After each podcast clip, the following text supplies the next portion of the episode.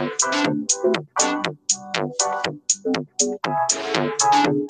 you.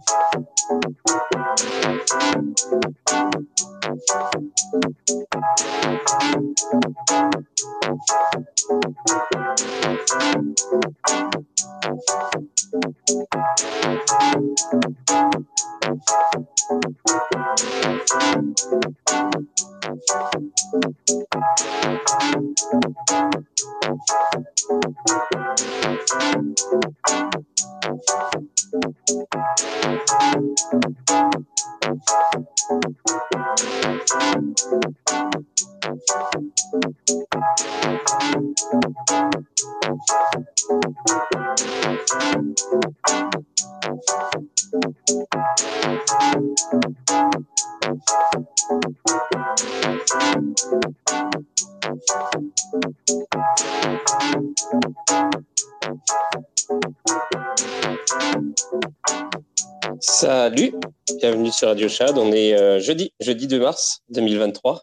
Et euh, ce soir, on va parler, euh, ça va être une émission spéciale NFT, NFT et marché du NFT, futur du NFT, présent du NFT.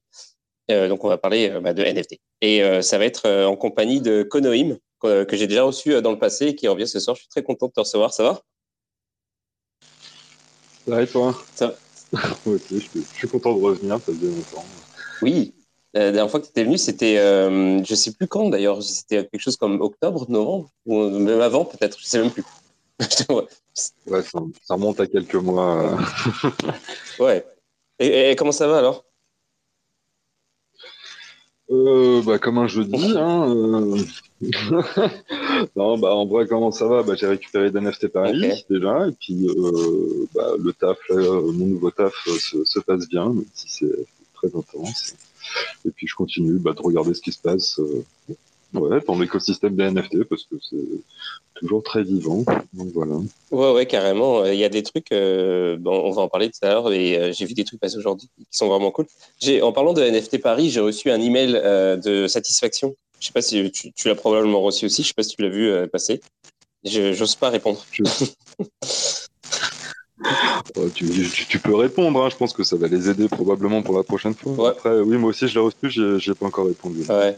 Bah, J'imagine que ça va être, on va tous répondre un peu à la même chose. Alors, euh, bon, je sais pas trop euh, si, ça, si ça aide, mais, euh, mais bon, ouais, bon, moi, c'était pas si mal quand même. Bah, bah tu vois, j'ai plutôt l'impression qu'on on est beaucoup à avoir vécu un NFT Paris différent. Tu mmh.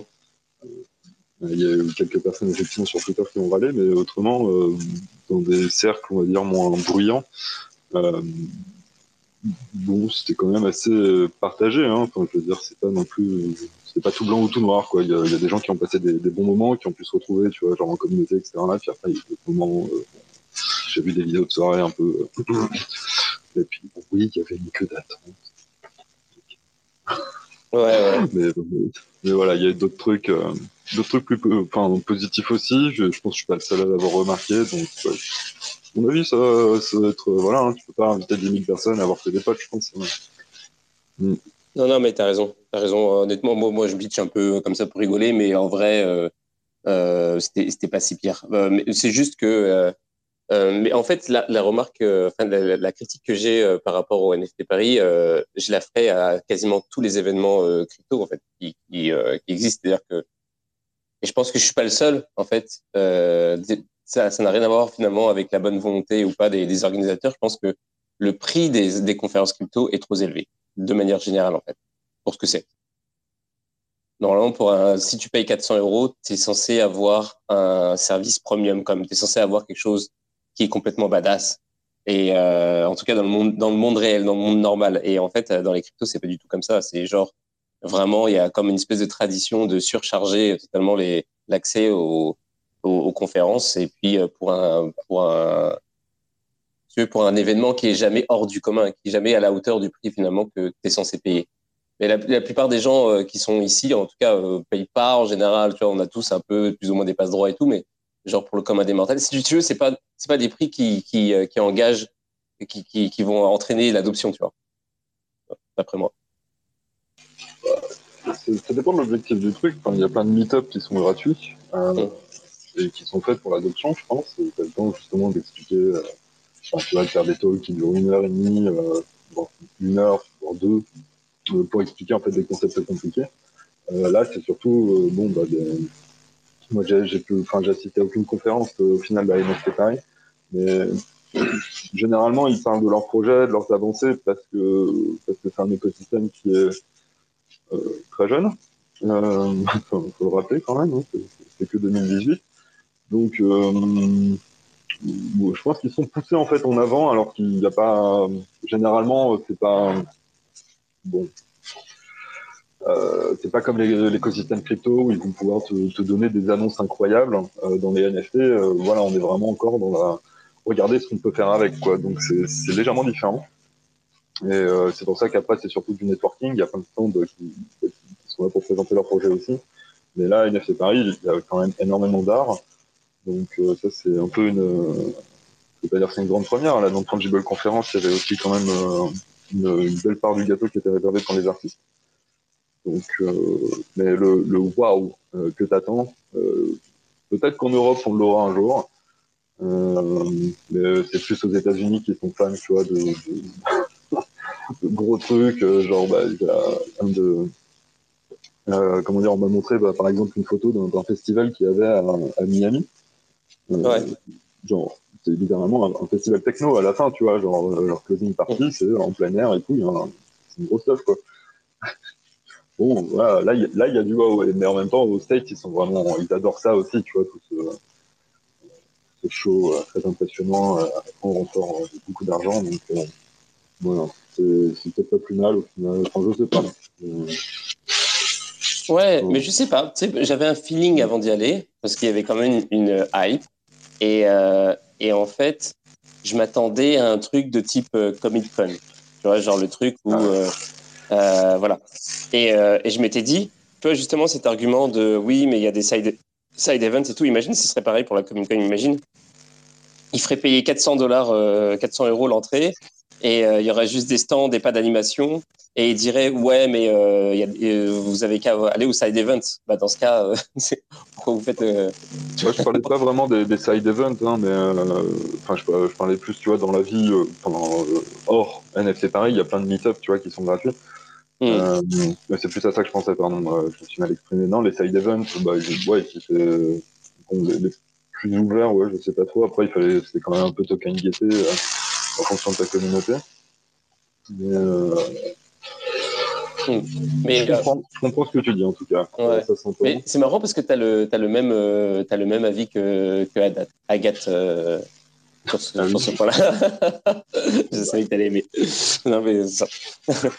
mais, euh, mais oui, parce qu'elle disait, elle disait ça aussi. Elle disait en fait, il y a des, des side events, d'autres événements qui sont. Il y a des tonnes d'événements qui sont gratuits tout au long de l'année, tout le temps il y a des meet-up, des meet-up qui sont faits pour ça, il y a des, euh, il y a des émissions sur Internet. Ça.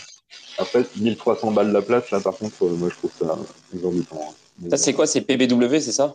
Ouais. Ouais, ouais, c'est Ça, c'est juste pas défendable. ouais. Donc, euh, bon, plus ouais. le Louvre, hein, mais ouais, c'est complètement différent. Là. Ouais, ouais, ouais, ça, j'avoue. Euh, on n'a on a pas tout à fait encore commencé, mais euh, vas-y. Euh, salut Frédéric, ça va? Allez, salut Fred, ça va Salut Fred. Il parle pas. Ouais, bon.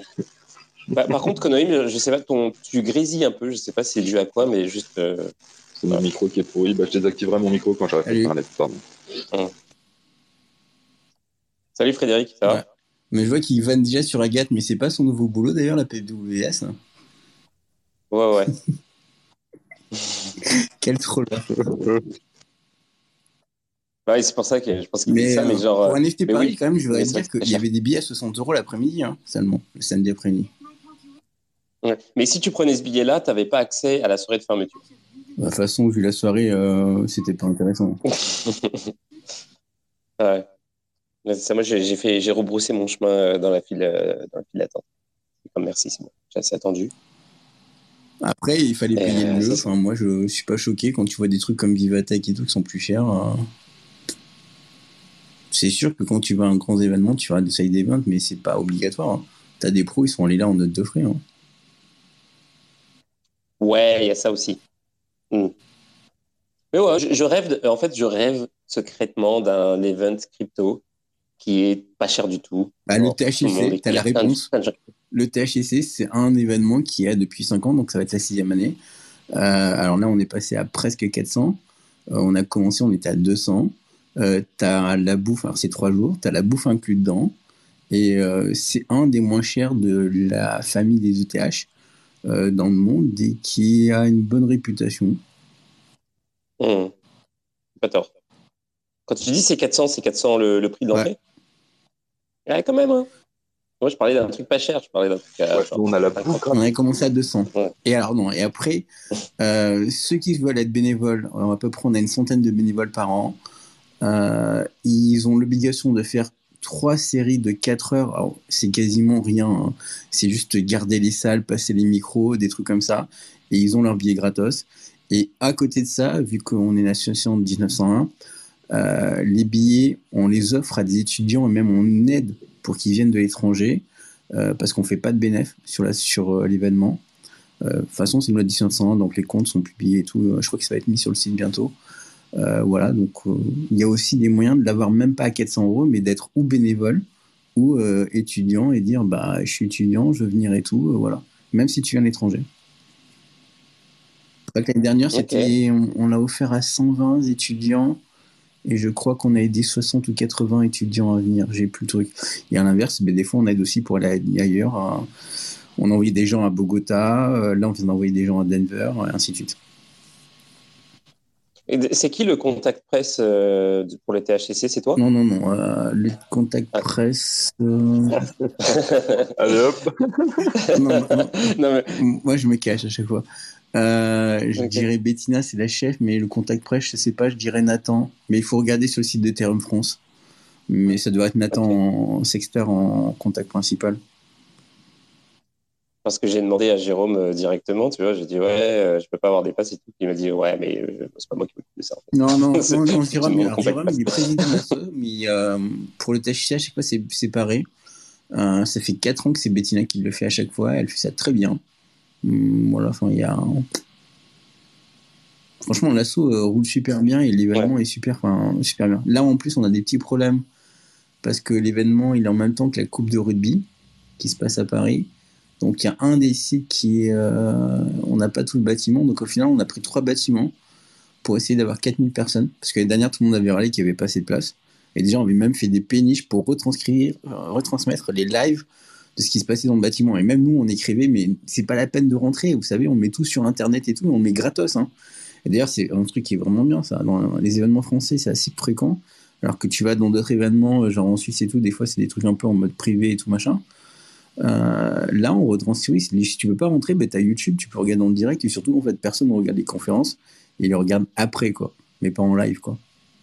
Tout le monde vient pour networker et tout le monde au même endroit. Et, euh, enfin, à NFT Paris, je sais pas pourquoi il y avait tant de queues dans les escaliers pour monter. Euh, finalement, tu avais les trucs aussi en, vidéo, quoi. Donc, moi, être assis, sur une chaise et euh, écouter des gens, j'y vais. À l'ETHC, quand j'y vais, je vais dans l'amphi et tout, c'est plutôt parce que j'ai envie de me reposer, qu'il fait froid et tout, euh, parce que c'est l'été, et que c'est climatisé qu'autre chose. tu vas pour dormir. J'ai pas balancé, mais il y a des grands noms de défis où on s'est mis dans l'amphi pour dormir ensemble. Enfin, voilà. Après, avec 400, 400 euros, tu peux t'acheter une clim aussi et l'installer chez toi. Ouais, c'est pas pareil. pas le même délire. Tu n'auras pas fait une photo, un selfie avec Vitalik en, tenue de licorne et. Euh... J'avoue. D'ailleurs, bah, puisqu'on parle d'Ethereum et tout, euh, je sais pas si tu es chaud, Konoim, euh, mais euh, on peut, euh, parce que bah, parmi les news en fait, de la journée, il y, a, bah, le account abstraction. Je sais pas si vous voulez en parler un petit peu. Je sais pas si toi, Frédéric ou Pénélope, vous êtes, vous êtes un petit peu au fait, si vous avez bossé là-dessus ou quoi, si vous êtes, c'est quoi, à quel point vous êtes enthousiaste par rapport à ça. Mais voilà, ça, ça, a été lancé, ça vient d'être lancé là. Et j'ai vu que, bah, en fait, j'ai vite, vite fait parcouru un peu les trucs que ça permettait de faire. Ça a l'air, ça a l'air cool. Est-ce que vous êtes enthousiaste? J'ai vu la news cet après-midi dans un post LinkedIn. Donc déjà, je me suis dit, euh, comment ça c'est que ça arrive sur LinkedIn et pas dans mon fil Twitter? J'ai pas été mhm. hypé plus que ça. Hum. C'est le truc qui permet de cacher la seed trace tout en ayant un accès au Ouais. J'ai toujours passé un truc aussi comme ça, je suis ce truc. Non, parce que bon, du coup, aujourd'hui, euh, non, bah, c'est bien. Euh, euh, je suis un peu plus hypé en termes, si c'est pour des raisons de sécurité qu'ils sont sortis ça, je que c'est enfin, plus approprié pour les NFT peut-être. En gros, c'est ça, tu peux, tu peux avoir du, tu peux avoir un, en fait, c'est un standard où ça inclut déjà le 2FA, euh, le 2FA, en anglais, je sais pas comment on dit ça comme ça, euh, de base, euh, tu peux avoir, ouais, bon, toutes sortes de trucs pour se, pour se, se, Euh, c'est une petite, c'est un petit, c'est quand même pas mal. Genre ça, ça va pousser à, ça va pousser à, à l'adoption. En plus de ça, euh, ces derniers jours, j'ai vu pas mal de, de, choses qui sont sorties sur, euh, en fait, l'inclusion. Euh, ah non, bah non, c'était MetaMask qui, euh, qui a sorti son SDK pour Unity. Donc ça commence à devenir, tu sais, on, commence à avoir des, outils pour, l'adoption en fait c'est vachement, c'est vachement cool, en fait. Ça arrive. Là, ça arrive. Il, il manque plus qu'à avoir des frais encore moins, élevés et Ethereum, c'est presque la perfection, j'ai envie de dire. Oui, oui, quelque part. On a quelques années devant nous, je pense. Mm. que, que, toutes les promesses, il n'y a plus de frais, les roll-up, euh, l'ultrason de bonus, trucs-là, euh, c'est vraiment. Euh, Mais pour moi, il fallait quand même livrer tous les comptes. Hein. Tu peux pas garder le compte comme tu l'avais comme ça. Mais il faut que je regarde. C'est pas applicable comme ça en ton wallet. Genre quoi? C'est pas applicable comme ça sur ton wallet euh, nativement en fait. Euh, tu veux dire euh, euh account abstraction? Il faut, que les, les wallets ils mhm. l'intègrent. Ouais, ouais. Ouais, ben ça va venir. Il va falloir qu'on régénère tous nos sites. Ouais, en tout cas. Euh, bah sinon, pour, avant de, de, rentrer dans le vif du sujet, euh, euh, il y avait euh, toutes sortes de news. Alors, il y a euh, évidemment il y a l'affaire avec Silvergate Bank, que j'ai pas du tout. je veux dire, personnellement, je m'en fous complètement. là, t'as tout le monde qui commence à se dissocier de d'eux. Voilà, c'est un, un, truc en plus un drame en plus. Et, je sais pas, moi, moi ça m'intéresse pas du tout. Il euh, y a Disney qui se lance dans le métaverse, euh, et puis, euh, c'est pas mal tout en fait. Là, il y a aussi le, le, le, euh, le TF euh, Inverse Kramer qui vient d'être lancé aujourd'hui. Donc voilà. Et puis à part ça, j'ai pas vu de news et encore encore moins de news qui concernent les NFT directement. Est-ce que, est -ce que vous avez vu vous des trucs qui concernent les NFT alors, NFT, c'est nous-mêmes qui l'avons fait. On a, on a vanné sur le watch trading tous les deux aujourd'hui. Enfin, depuis hier soir. Oui. Ah, sur Blur, hein, après, oui. Non, par contre, j'ai une news qui est pas mal. Euh, c'est une news d'un avocat euh, que j'ai passé tout à l'heure à des potes euh, qui revenait sur la loi d'Epsan renforcée et qui relevait un point qui est vraiment intéressant. C'est qu'en fait, la loi qui a été votée, qui est passée là, donc qui renforce le fait d'être Epsan et tout, elle se base sur des textes de, de réglementation européens qui n'ont pas été encore votés. Ce qui est assez énorme. Donc, euh, je vous invite à aller voir. Alors, hein, je vais pas écorcer son nom. C'est Victor, qui est du cabinet Kramer, mais j'ai plus le nom de famille. Euh, je l'ai pas en tête là. Euh, mais allez voir sa news, elle est vraiment très bien faite. C'est un ancien entrepreneur qui avait voulu faire une boîte s'appelait Colat il voulait faire en fait mettre en collatéral tes cryptos, y compris tes NFT, euh, pour avoir des prêts ou des crédits, des trucs comme ça. Bah, ça se comprend. Les gens dans la crypto, des fois quand tu vas euh, pour mettre même une caution et tout pour avoir un, un appart, les gens ils te regardent comme ça. Qu'est-ce que tu fais dans la vraie vie Non, t'as un vrai boulot. Voilà. Enfin bon, voilà. Il avait vraiment vécu de ça dans sa vie, quoi. Et il avait voulu faire cette boîte-là, mais ça n'a pas réussi à prendre. Donc là, il est retourné chez Kramer. C'est un avocat super sympa. Et euh, il notait ça en news. Euh, bah ouais, on a voté une loi et c'est peut-être la première fois qu'on vote une loi sur les cryptos où le texte d'application euh, européen, il n'est même pas encore voté, quoi. Parce que c'est vrai, Mika pas le volet Mika n'est pas encore voté à l'Assemblée générale de, l'Europe, enfin, du Conseil européen. Voilà.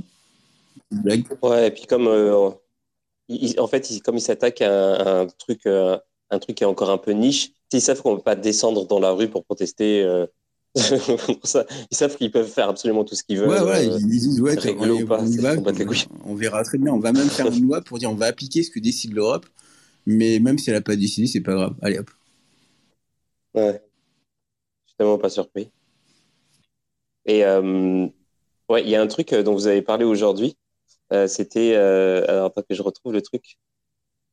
Ah oui, tout ça, c'est toi, Konoïm. Euh, tu as parlé, euh, as parlé d'un truc. En fait, as fait des, tu, faisais des recherches pour savoir, en fait, euh, si euh, s'il y avait des outils pour. Euh, pourquoi En fait, qu'est-ce que tu cherchais finalement des plateformes qui listent les NFT et qui te, qui te permettent d'avoir du, du, data sur, sur, les, sur les NFT, comme, comme fait par exemple CoinGecko avec les, avec les, les coins, en fait, avec les ERC, ERC20, quoi.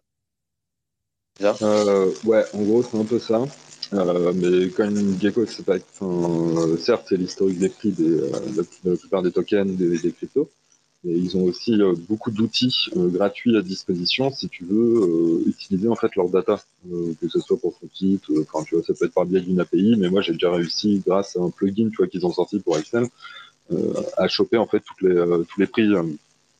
tu as juste à être connecté sur Internet et s'actualise dans ton fichier Excel ou ton Google Sheet vachement bien. Et en fait, moi, ce que je cherche en ce moment, effectivement, c'est euh, une plateforme euh, de data analytics pour NFT euh, qui te permettent de gratuitement télécharger en fait des données NFT. Et en fait, c'est la boîte où, dans laquelle je travaillais avant, c'est nonfungible.com. Et en gros, on faisait ça, c'est-à-dire que tu avais accès aux différents segments, à plein de collections, et tu pouvais télécharger en CSV le truc que tu voulais avec les indicateurs dont tu avais besoin, genre les wallets actifs, les vendeurs uniques, les acheteurs uniques, le, volume en dollars, le, nombre de ventes. Enfin, tu vois, il y avait plein d'indicateurs en fait comme ça que tu pouvais télécharger complètement gratuitement et euh, ça te permettait de te faire tes propres analyses. Euh, bon, j'y travaille plus, euh, donc du coup j'ai plus accès moi-même en fait à, tout, le, tout, le, back, euh, tout le back-end où on avait toutes les collections en fait NFT.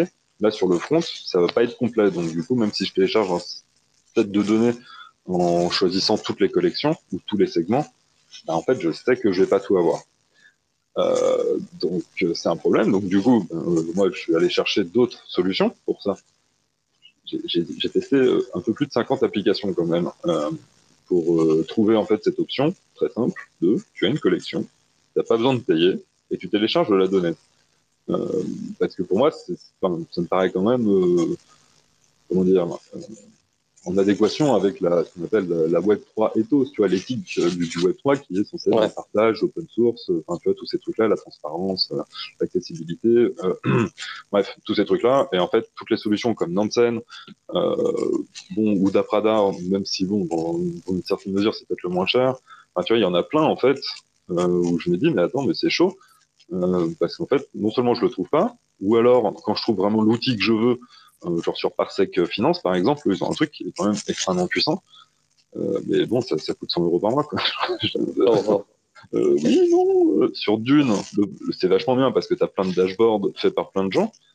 Euh, le problème, enfin, tu vois, moi que j'ai notamment euh, en ce moment dans le marché NFT, c'est qu'il y a beaucoup de wash trading, donc il y a beaucoup de manipulation de marché, d'inflation de volume, ce qui, est, ce qui est un réel problème quand tu veux faire des analyses objectives et pertinentes, parce que bah, du coup, faut les dégager en fait toutes ces données pour que tu puisses dire exactement, bah là en ce moment c'est les collectifs qui performent ou euh, c'est plutôt là ou il y a une personne dans le métaverse. Enfin, tu vois, genre, euh, si c'est gonflé artificiellement, bah, en fait tu sais pas, tu le vois pas.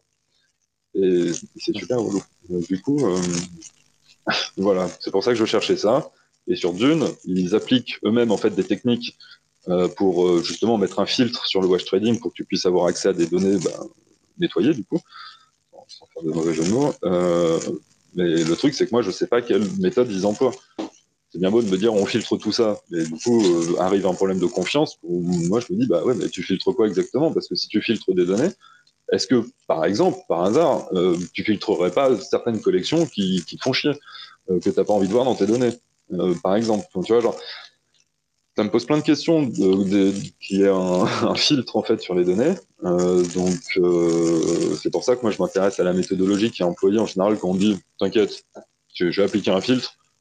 Ok, merci. Genre que ce soit Nansen ou même The Block, The Block il donne les, les données par exemple qui sont pas filtrées. Sur Nansen, euh, la méthodologie, faut, faut la chercher quand même hyper loin dans leur euh, dans leur FAQ quoi. Donc du coup je me dis bon. Voilà, c'est pour ça que j'ai posté ça sur Twitter en tapant du poing sur la table, en je ai marre. c'est pas normal. Euh, voilà. Ok. Parce que j'ai, euh, je regardais le, je regardais le, le post de Snitchy. Euh, il a posté plein de trucs intéressants récemment. Là. Il parlait de fixed float, mais ça c'est pour, c'est pas pour les NFT, ça c'est, pour les coins. Euh, ouais, c'est un échange. C'est pas les années pour les. Ouais, ça. Tu fais des atomics quoi. Comme on dit. Tu envoies des, envoies des éthers, tu reçois des bitcoins. Imagine. Magic Internet Money, tu vois. Ok. Et euh, genre, ouais, il y avait un truc euh, que je voulais, dont je voulais parler euh, par à un autre truc dont, dont, il a parlé aujourd'hui, mais ça, c'est, je vais en reparler après, c'est par rapport aux ordinals, tout ça. Mais du coup, ouais, est-ce que je, je vais poser une question Alors, ça n'a rien à voir avec ce que tu viens de dire, mais je me posais la question par rapport au trading de NFT. Euh, il y a eu, euh, il, y a, le combat en ce moment entre OpenSea et Blur. Euh, et puis, en fait, Blur, je connaissais pas du tout. apparemment, tu peux, tu peux totalement, genre par exemple, tu peux faire du, c'est pour faire du, comment dire, ce qu'on qu m'a dit parce que j'ai jamais utilisé. On m'a dit Blur, c'est fait pour pour flip les, NFT, alors que c'est pour ça qu'il y a beaucoup plus de, volume et tout là-bas. Donc, est-ce que tu peux me donner, euh, est-ce que tu peux me parler de ça? Est-ce que euh, genre c'est devenu ça le marché euh, des NFT maintenant? C'est plus, c'est plus du tout un truc de collectionneur, mais plus un truc de flipper. Et en fait, finalement, on, retrouve, même si on n'a pas les outils comme comme comme tu cherches en ce moment, mais genre on retrouve petit à petit le même type de de comportement d'achat-vente sur les NFT qu'on avait, qu'on a en fait sur les sur les coins classiques. Ouais. Euh, en fait, il y, a, alors, il y a plusieurs trucs euh, dans, dans, ta question. Ouais. Euh, la première, c'est euh, voilà, on va commencer par là. la première, c'est il y, y, a plusieurs segments dans les NFT.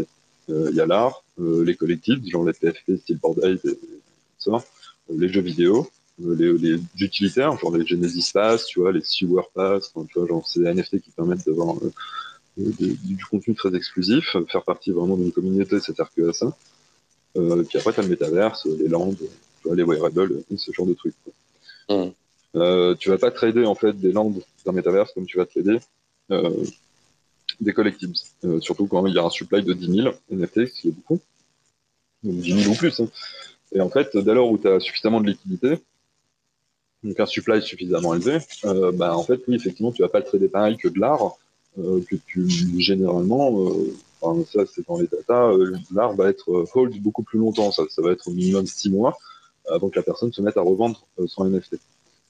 Donc, euh, est-ce que c'est parce que la personne ne veut pas le vendre ou est-ce que c'est parce que, que cette personne qui est intéressée par cette pièce artistique? Je ne pourrais pas te répondre à cette question, mais dans l'idée, ça dure quand même plus longtemps. Par contre, on a remarqué qu'avec les bandes hype et tout, bah là, il y avait beaucoup de, beaucoup de volume, beaucoup de liquidité, donc euh, on sait que dès qu'on met un truc en vente, potentiellement, tu vas pas attendre longtemps avant de le, euh, que ça soit acheté. Quoi. Donc, euh, résultat, Blur, en fait, facilite euh, ça d'une part parce qu'ils ont une interface euh, qui est effectivement plus sympa qu'OpenSea pour euh, le trading. C'est pour ça qu'ils ont un petit graphique qui rappelle vachement bah, les, toutes les plateformes de trading avec tu vois, les achats, ventes, machin, les index, tu vois, des petits points, des courbes dans tous les sens. Alors bon, quand tu vas sur OpenSea, on regarde le NFT, tu mets sur un rival, t'attends de cliquer dessus, tu ah oui, machin et tout, tu vois, n'incite pas vraiment non plus à accélérer le mouvement. Et il ouais. y, a un, un autre élément sur Blur qu'il faut absolument prendre en compte, euh, c'est qu'ils encouragent euh, le trading avec leur token. Donc, euh, c'est-à-dire qu'il y a une promesse d'airdrop en fonction de ton activité. Et euh, moi, c'est ce que j'appelle encourager le wash trading. Donc, parce que tu vas dire, bon, bah là, pendant cette période, vous listez tous en même temps et ceux qui accepteront tu vois, des enchères, bah, du coup, ils gagneront des points en plus. Donc, ceux qui font des enchères et ceux qui listent, et bah, franchement, on va grave, on va grave vous récompenser d'ici un mois. Ce que tu vas faire. Hein. Tu, vas, tu vas créer plusieurs wallets. tu vas en avoir bah, qui vont mettre des enchères et puis euh, tes mêmes wallets qui vont ensuite, tu vois, genre lister des trucs, tu vas attendre vite fait un petit peu, puis après tu vas accepter tes propres offres. Enfin bon, euh, je, je dis pas que c'est que ça hein, sur Blur, euh, parce qu'ils ont aussi un aspect qui est quand même agrégateur, donc c'est-à-dire que tu peux euh, utiliser Blur pour lister et sur LuxRare, et sur OpenSea, et sur XDY en même temps. Euh, donc c'est quand même relativement pratique. Maintenant, bon, c'est pas les seuls, mais euh, voilà, c'est pour ça que d'un point de vue utilisateur, c'est cool mais euh, c'est surtout parce que euh, on te récompense en fait avec des tokens si jamais tu utilises leur plateforme. Euh, voilà pourquoi Blur en ce moment bon connaît beaucoup d'engouement et aussi parce que ils utilisent vachement un narratif de, guerre contre OpenSea. donc ça, à mon avis, en prenant en otage les, les royalties, parce qu'il y a ça aussi chez eux, c'est qu'ils te donnent l'option de payer ou non les royalties aux créateurs de NFT. Ouais. Donc c'était déjà un débat qu'il y avait avec OpenSea parce qu'il prenait pas en compte un standard euh, qui permettait de reverser du coup les royalties directement euh, aux artistes euh, plutôt que passer en fait par une marketplace comme Super Rare. en fait, j'ai l'impression que les artistes sont un peu pris en otage dans les créateurs de projets, dans, dans, cette espèce de guerre qui oppose OpenSea à Blur, alors que les royalties, je sais pas si c'est vraiment le entre eux, je sais pas si c'est le fond du sujet, tu vois. j'ai plutôt l'impression que c'est utilisé pour euh, gagner des parts de marché contre l'autre, euh, briser la dominance et le monopole en gros d'OpenSea. Et maintenant que c'est fait, bon bah euh, voilà, moi ce que je me demande c'est ok, voilà bravo, félicitations, vous avez plus de la moitié des parts de marché, NFT, c'est beau, félicitations, voilà. Et maintenant, vous faites quoi pour la communauté, à part nous donner des, tokens en fait qui serviront probablement pas à grand chose. Bah, en fait, mais ils font tous comme ça. Je veux dire, c'est pas nouveau nouveau quoi. C'est euh, ça a toujours été comme ça. Les mecs euh, qui lancent un nouveau produit, ils font un incentive et puis euh, ils font tout pour pour que tout le monde vienne sur leur plateforme et puis après ça s'arrête et puis éventuellement les gens restent si la proposition est toujours acceptable. Sinon ils s'en vont quoi. Ouais, mais il n'y a pas eu d'adoption comme ça. Enfin, la, la vampirisation qu'a fait Blur sur OpenSea et les autres plateformes est quand même assez agressive et très tourné trading. J'avais posté euh, les datas hier. Euh, je crois que c'est du trois fois plus maintenant de volume sur Blur que sur OpenSea quoi, sur les derniers jours. Et, on voit très bien qu'à ces, euh, ces habitudes que montre Konohime, qui est le mec qui se fait deux ou trois wallets et puis qui se fait des trading. Enfin, il y en a vraiment qui farment les, les airdrops sur Blur. c'est même assez indécent. Mais tant mieux. Mais, mais après, ça veut dire carrément, tu as une catégorie de, pro players du, game NFT qui vont apparaître et qui vont plus être les mecs, les collectionneurs. C'est, euh, c'était anecdotique avant. Là, tu les vois sur euh, Blur, c'est du farming, quoi. C'est des pro players euh, de trading de NFT. Après, tant mieux. Attends, il va y avoir vraiment, et je crois que c'est samedi matin, ils en parlaient NFT Paris. Il va y avoir toute une défi qui va être axée autour des NFT. Moi, j'y croyais pas trop parce qu'il va toujours avoir un problème de liquidité, mais là, tu vois vraiment les dernières stats. Euh, je l'ai posté hier, tu, peux le retrouver sur mon Twitter. Je crois que c'est Glassnode qui avait fait euh, les stats. Et j'ai repris le screen le plus intéressant, qui est le dernier volume, euh, où tu vois comment OpenSea se fait bouffer par Blur de. Je crois que c'est 2,3 fois plus. Hein. Ce qui est assez indécent. Enfin, des fois, tu veux venir, tu as un nouveau concurrent qui vient parce que tu as des fees moins chères et tout. Là, les fees n'ont pas changé parce que c'est le réseau et tout. Là, c'est vraiment euh, le rewarding et les mecs ne font que ça. Tu vois, des mecs, ils ont listé euh, leur truc et ils ne font que pour euh, travailler leur drop, quoi. Et je crois que le, prochain, c'est dans un mois, je crois, le prochain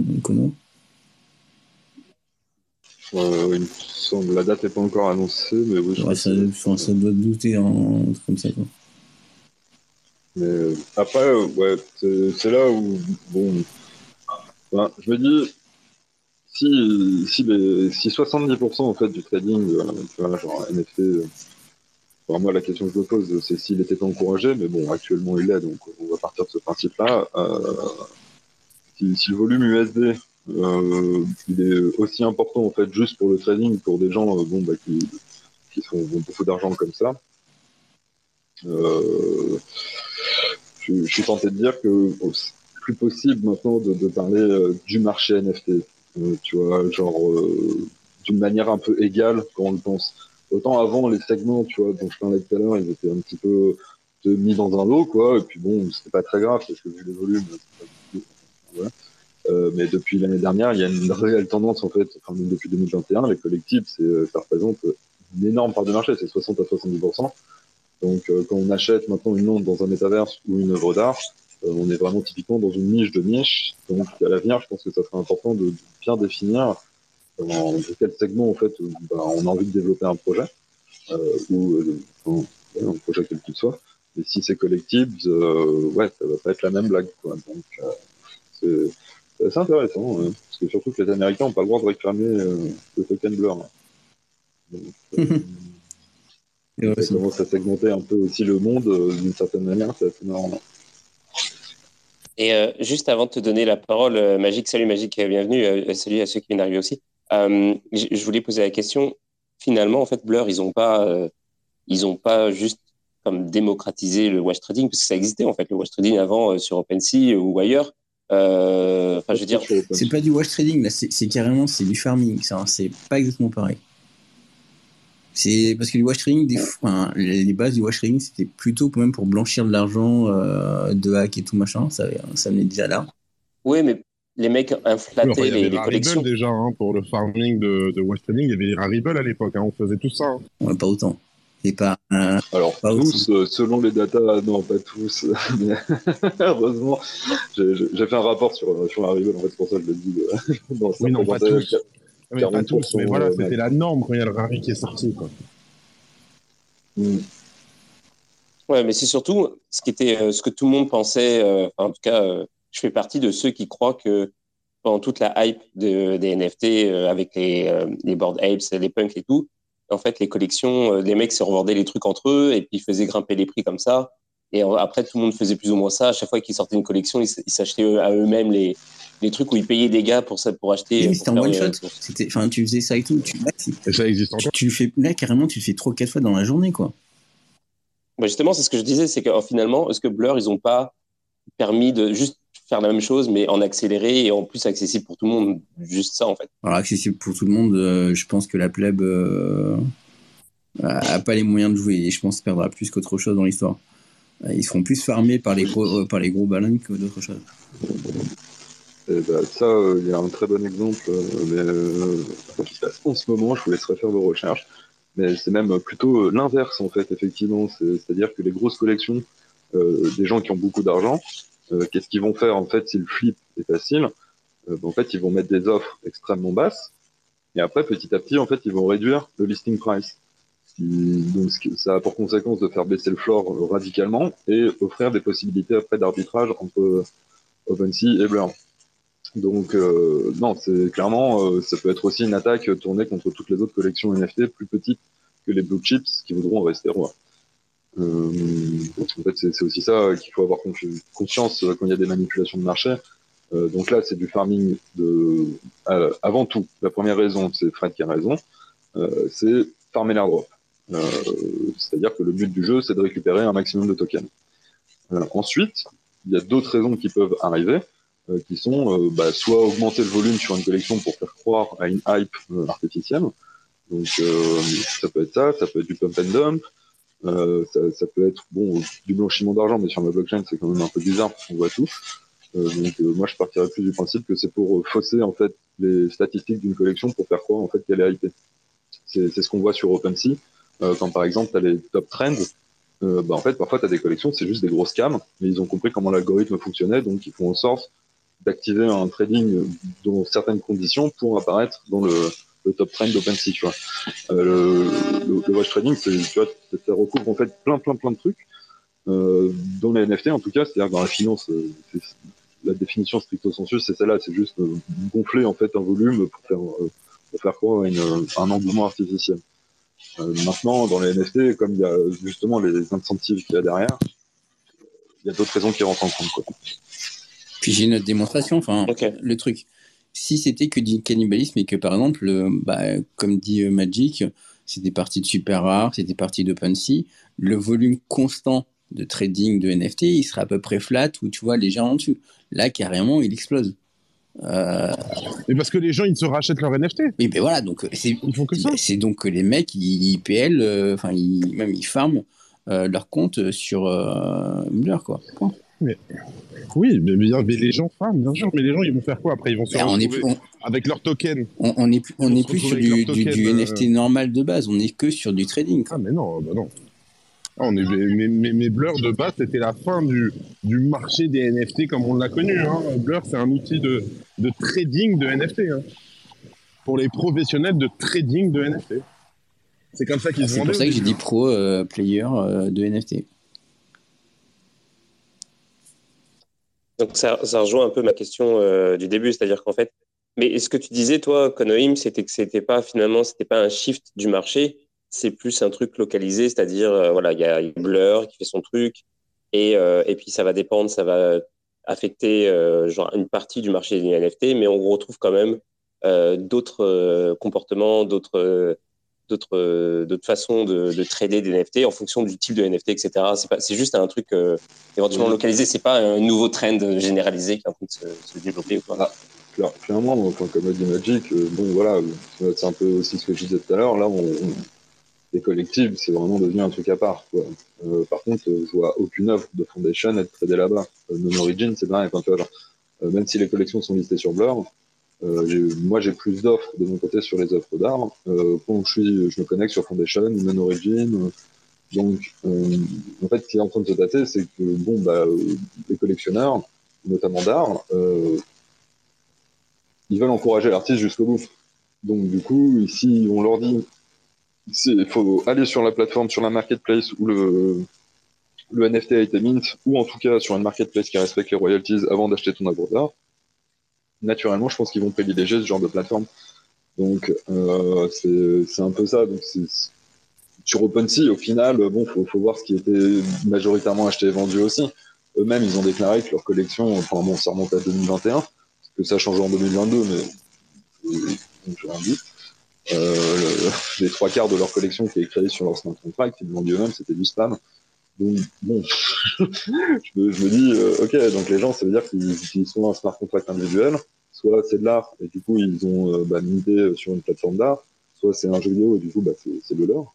Et, euh, enfin, tu vois, à chaque fois, je me dis, OpenSea servait juste, euh, enfin, le côté pratique qu'OpenSea a et que personne d'autre n'a, et qu'ils ont toujours eu, c'est qu'ils listaient instantanément euh, une collection dès qu'elle était créée.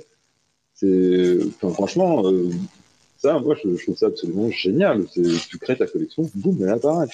Et, euh, ça, tous les autres, ils sont obligés de le faire à la mano. Donc, je ne sais pas comment ils se sont débrouillés, je ne sais pas pourquoi d'autres ne l'ont pas fait, mais en tout cas, voilà, c'est pour Blur. Après, bah oui, c'est bien pour ceux qui veulent flipper des trucs et, avoir des outils qu'on voit considérer les, les, NFT comme des shitcoins avec un JPEG. Mais euh, voilà, hein, chacun euh, voit midi à sa porte, c'est un marché libre ouvert, je veux dire. voilà. la, la, question c'est combien de combien des combien de pourcentage des NFT sont des shitcoins avec un JPEG? C'est ça plutôt que de dire qu'on considère ou pas. Il faut, faut, que je réponde à cette question. T'es pas obligé.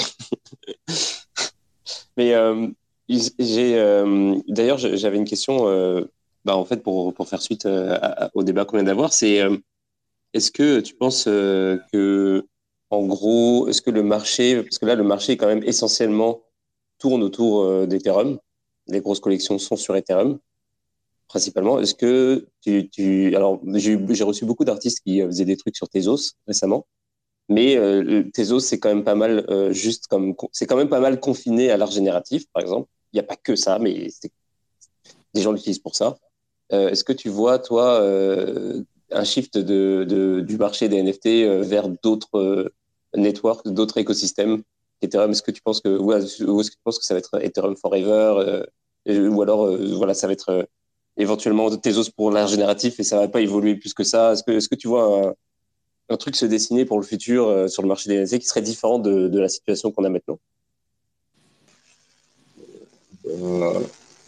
Sachant qu'il y a quand même pas mal de Layer 2 qui, enfin, où les jeux en fait ont déjà migré dessus. Euh, ça fait quand même beaucoup de volume en moins. Hum, maintenant, euh, l'art, je pense qu'il va rester sur Ethereum, à mon avis. J'ai aucune preuve hein, de, pourquoi, mais à mon avis, je sais pas pourquoi je pense que l'art globalement va rester sur Ether. Quand les frais seront moins chers, je me demande s'il n'y a pas des artistes de Tezos qui viendront sur Ethereum, ou alors on restons sur Tezos. Effectivement, pour moi, c'est vraiment la blockchain de, de, de, l'art. Euh, ils ont réussi à trouver leur public, donc ça franchement c'est cool, ils ont leur propre communauté, c'est vachement bien aussi. Maintenant, euh, bah, les utilitaires, bah, franchement, euh, en fait, tout ce qui reste, tout ce qui aura besoin de rester longtemps, euh, moi, je le vois soit effectivement sur euh, Ethereum, soit que j'ai vu avec euh, Sandbox, Polygon, qui est quand même beaucoup, beaucoup utilisé dans les métaverses. Après, ouais, les autres, autres blockchains. C'est ça le problème en fait. Genre, même si tu, ok, tu fais de l'art génératif, tu vas sur tes os, ce qui est FX, FXH et puis blablabla. Et, mais tu es confiné parce qu'en fait, tu peux plus, peux pas profiter du, du, euh, en fait, du truc qui est censé être en fait le métaverse, le vrai, c'est-à-dire le fait de, euh, de, que ton œuvre puisse euh, naviguer, voyager sur différents jeux, sur différents métaverses. Alors, on appelle des métaverses, mais bon, voilà, sur, des, sur différents univers persistants, genre des sandbox, CryptoVoxel, peu importe. Donc, en fait, tu bénéficies pas de tout, de tout cet écosystème et tout. Donc, j'ai l'impression que ce truc-là fait que même s'il y a des techs euh, hyper euh, hyper cool qui se qui sont développés euh, ailleurs sur d'autres réseaux s'il y a d'autres trucs qui se passent en fait ça va jamais ça va jamais prendre ça va toujours on va on sera toujours sur on va toujours rester sur Ethereum et avec les en fait les acteurs d'Ethereum.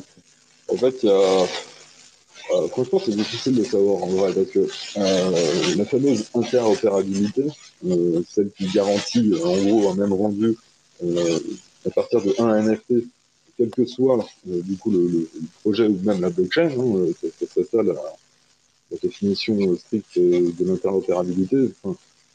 c'est euh, l'objectif final, tu vois, c'est genre le endgame.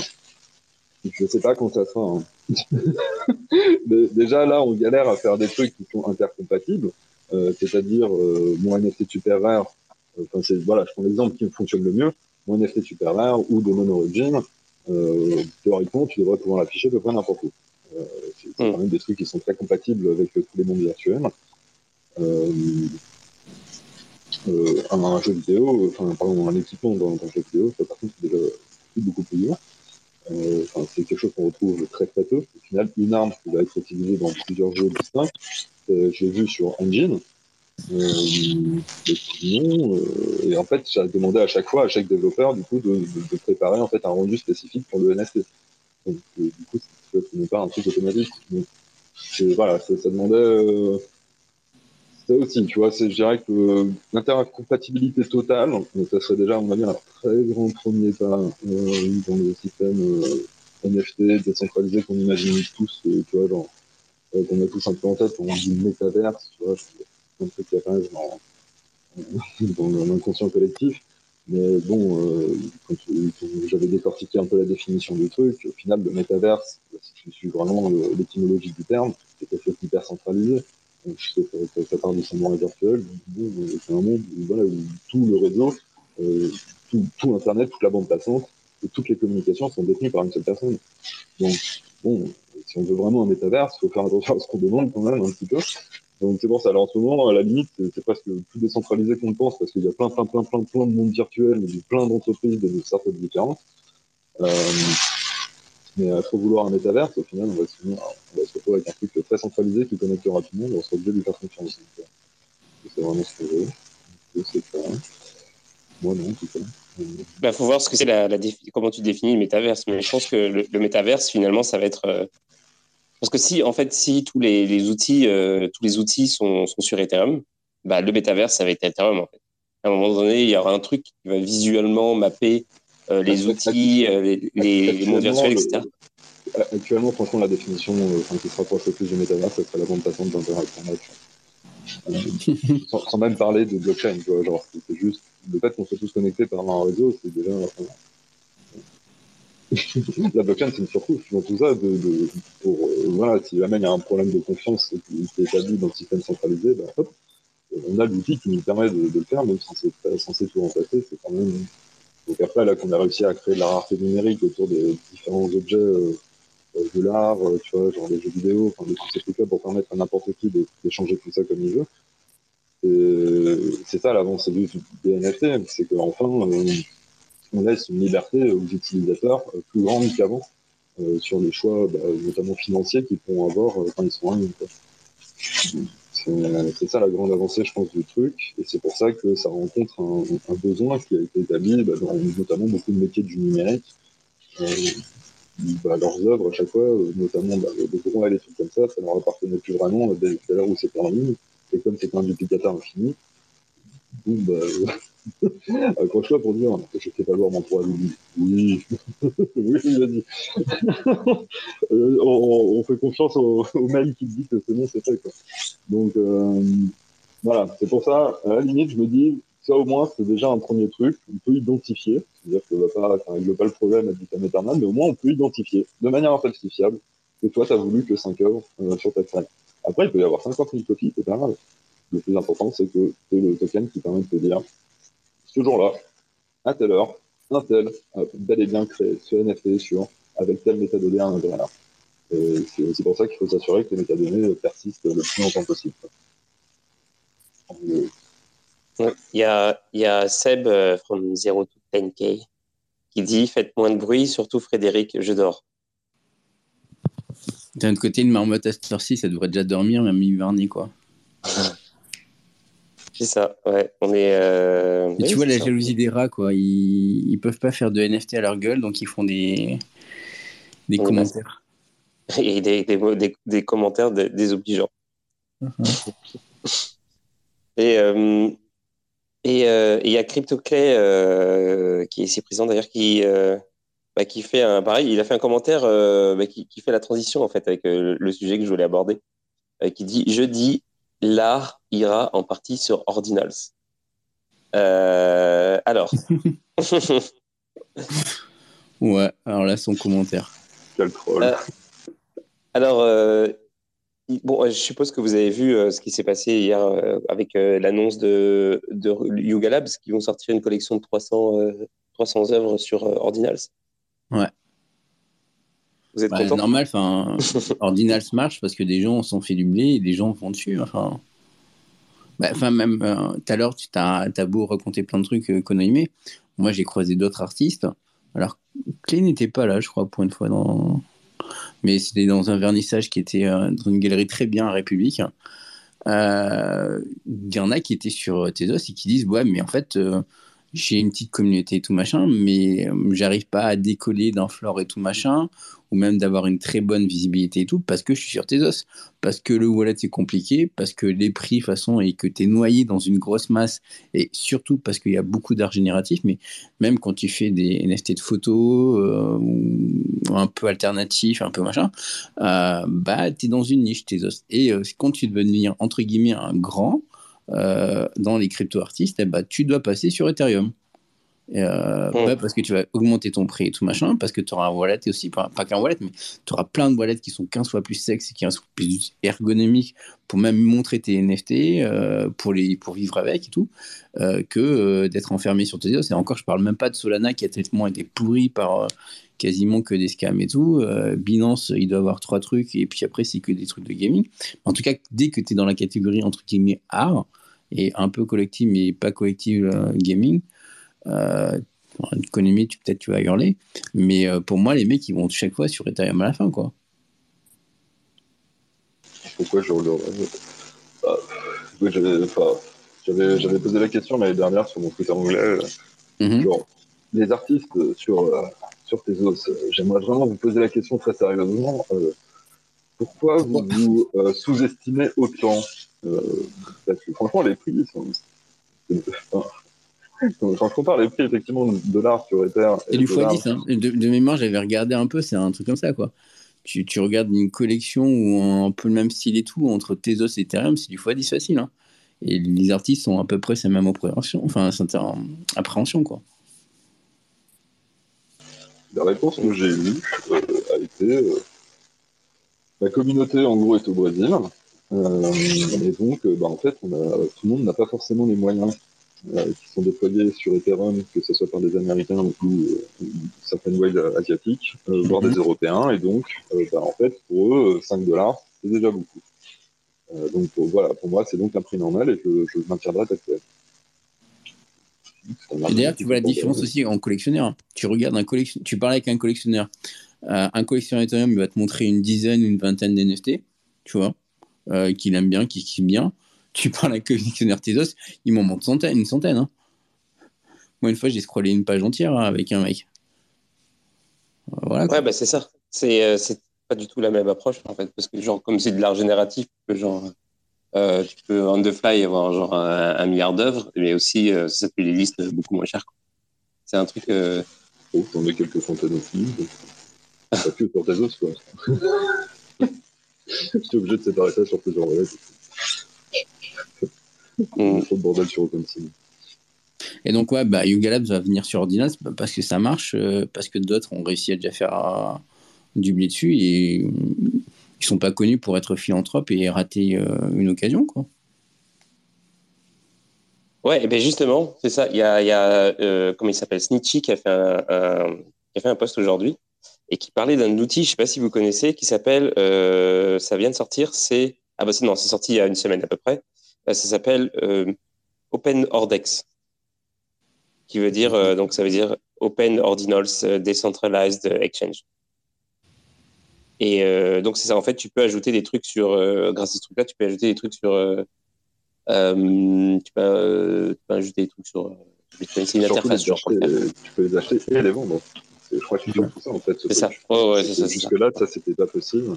Et oui, j'ai vu passer ça. Bah, c'était euh, bon, couru d'avance qu'un truc comme ça allait sortir. Hein, les, sur Bitcoin, en général, ils sont assez motivés quand il s'agit de, de, coder des trucs. Hein, donc, ça, enfin, à mon avis, ouais, c'était vraiment une question de temps pour savoir qui, qui, allait sortir le premier.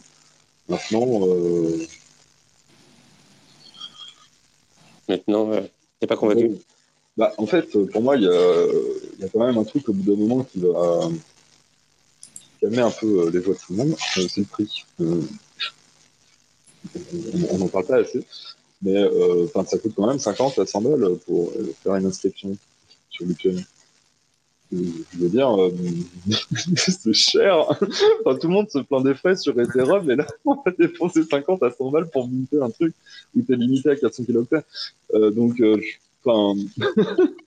enfin, sur les logiciels, là, justement, euh, qui ouais. préconisent, en fait, tu te limites à 400 kiloctets, même si tu peux monter jusqu'à 4 mégas. Euh, bon, c'est quand même extrêmement limitant, tu vois. Oui, mais la rareté de ton octet, elle a un prix, c'est tout ce qui est rare et cher, bien sûr. Et là, c'est un octet Bitcoin, hein, tu peux pas comprendre. C'est ça. Franchement, surtout que c'est que des copies là, de, toutes les collections qui y a. Ah oui, pour l'instant, c'est que des copies. Il n'y a rien d'original. Enfin, à part deux, trois, trois, les trucs comme ça, mais. Hein. Si, moi, j'ai mis mon avant SVG dessus. Voilà. Je te jure. non, mais le prix, le, prix, le prix va calmer les opportunistes qui n'ont pas les sous. Euh, mais les autres, non, ils vont y aller. Et un Yuga Labs, il a les sous, donc il peut y aller, il va le faire. Et même, euh, il y en a d'autres qui le feront. Hein. Ah, mais c'est sûr qu'en plus, euh, eux, ça va partir un prix d'or. En fait. Ils vont faire le. C'est avant. La... Bah, C'était censé être avant la fin de la semaine, donc ça devrait arriver euh, là. En fait, le l'auction, si ça pas, euh, si on l'a pas raté d'ailleurs. je sais pas, je l'ai pas vu passer, mais. Non, j'ai pas vu passer aussi. Ah, non plus, ouais. Et et oui, ils vont vendre ça. ça va être ça, va être, n'importe quoi les prix. Ça va partir complètement en couille parce qu'il y a juste 300 pièces et c'est Yuga Labs, tu vois. Donc. Mais tant mieux, parce que les mecs qui vont faire ça, je pense qu'ils n'ont pas forcément des gros bagues en Bitcoin, donc ça va faire monter le prix de Bitcoin. Tant mieux. J'espère. En fait, c'est ça l'avantage positif, c'est qu'au bout d'un moment, ceux qui voudront, tu vois, c'est que bon, bah.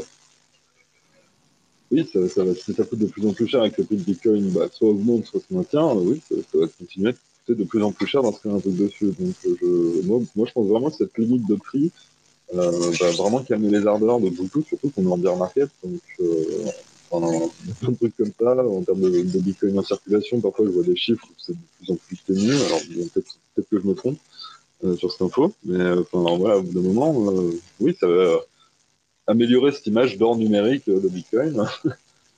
Moi, je vois ça plutôt d'un bon oeil au final, même si bon, la qualité de l'image laisse à désirer.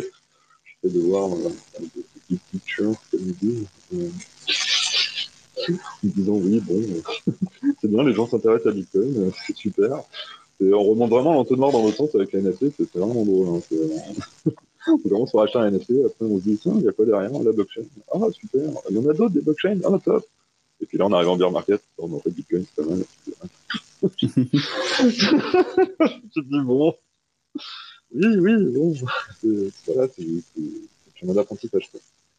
Bon, bah, après, ils vont se poser des questions sur la monnaie et la valeur, du coup, de, de, de rêver d'une économie euh, parallèle numérique euh, idéale et vertueuse, euh, voilà, au bout d'un moment, il y aura suffisamment d'éducation pour que se crée un marché qui sera simple.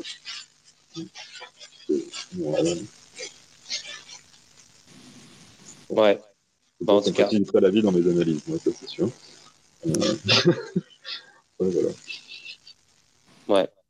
Mais honnêtement, moi, j'aime bien l'idée. Je suis en train de, je suis en train de naviguer sur OpenOrdex et je trouve ça stylé, le petit côté, euh, ils ont fait un, design en plus euh, Windows 95 et tout. Euh, je veux dire, il y a un petit côté underground qui, qui est lié au, Bitcoin qui est, toujours sympathique, quoi. même si c'est cher, blablabla, etc.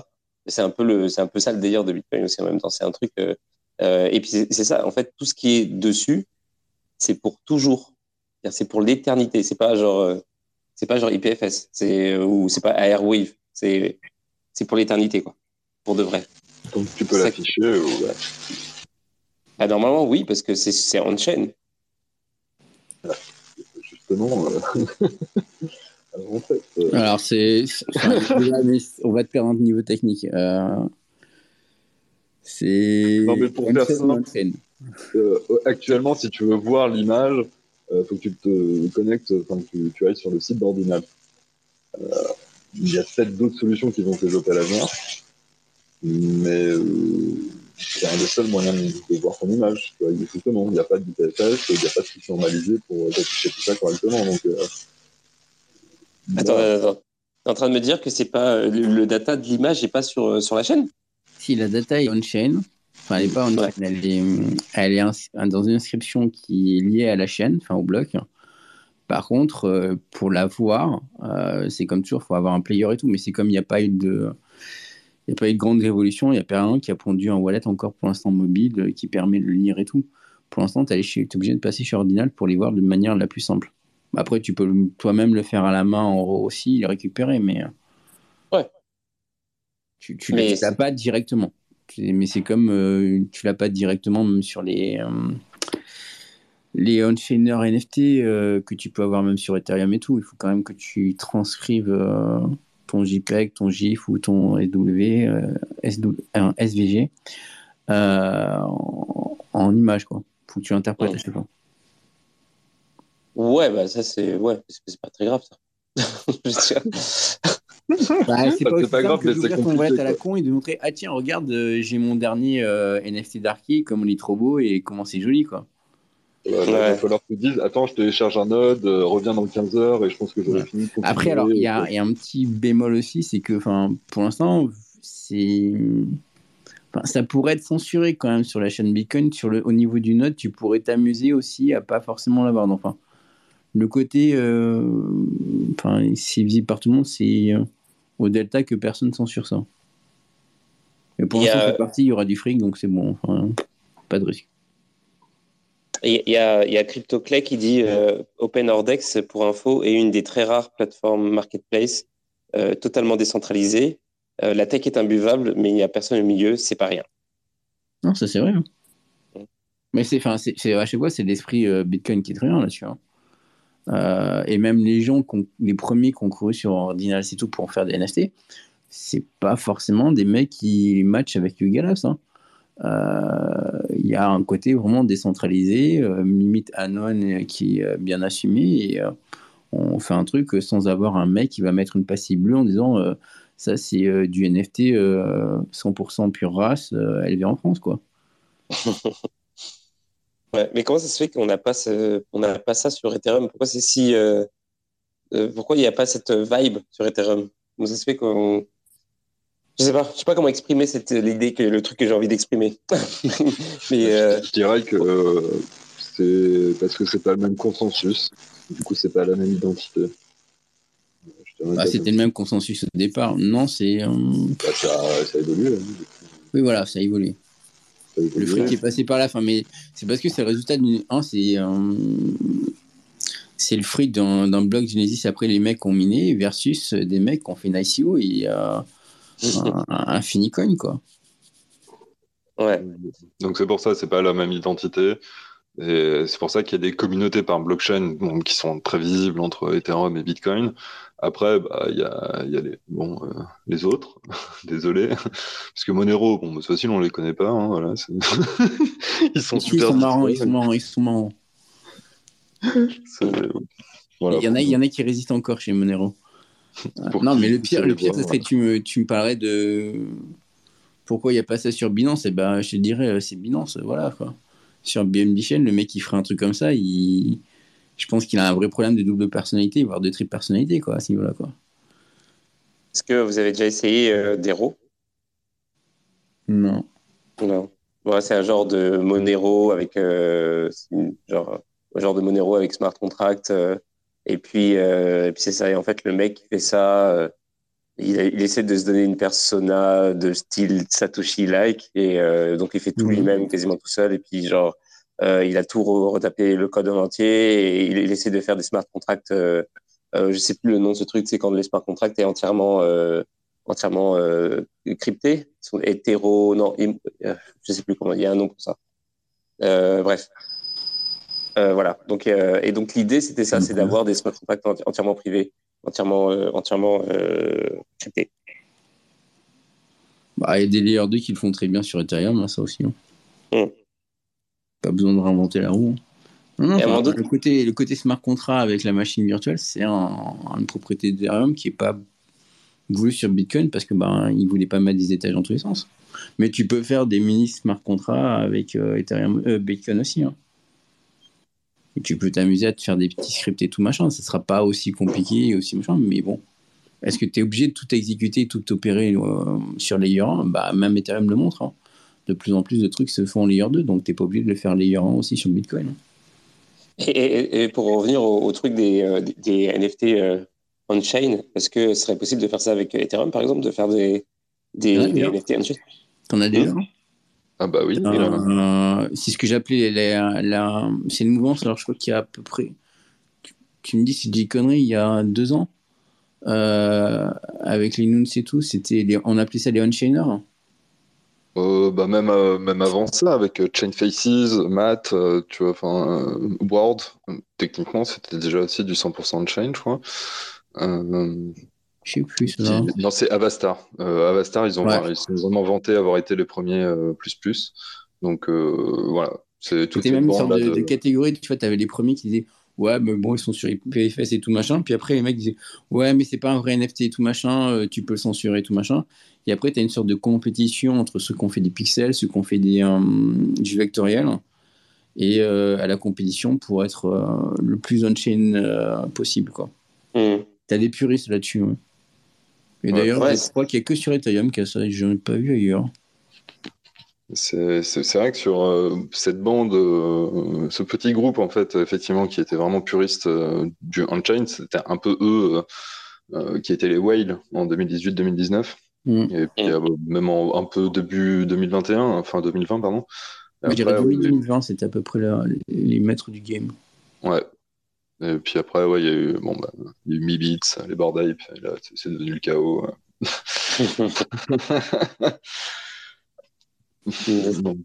et vous avez aussi la, la, bonne manie qui était aussi de faire. Tu avais une collection et tu avais beaucoup de euh, dérivations, mais dérivations sans demander de, de droit ou sans d'accord ni quoi que ce soit.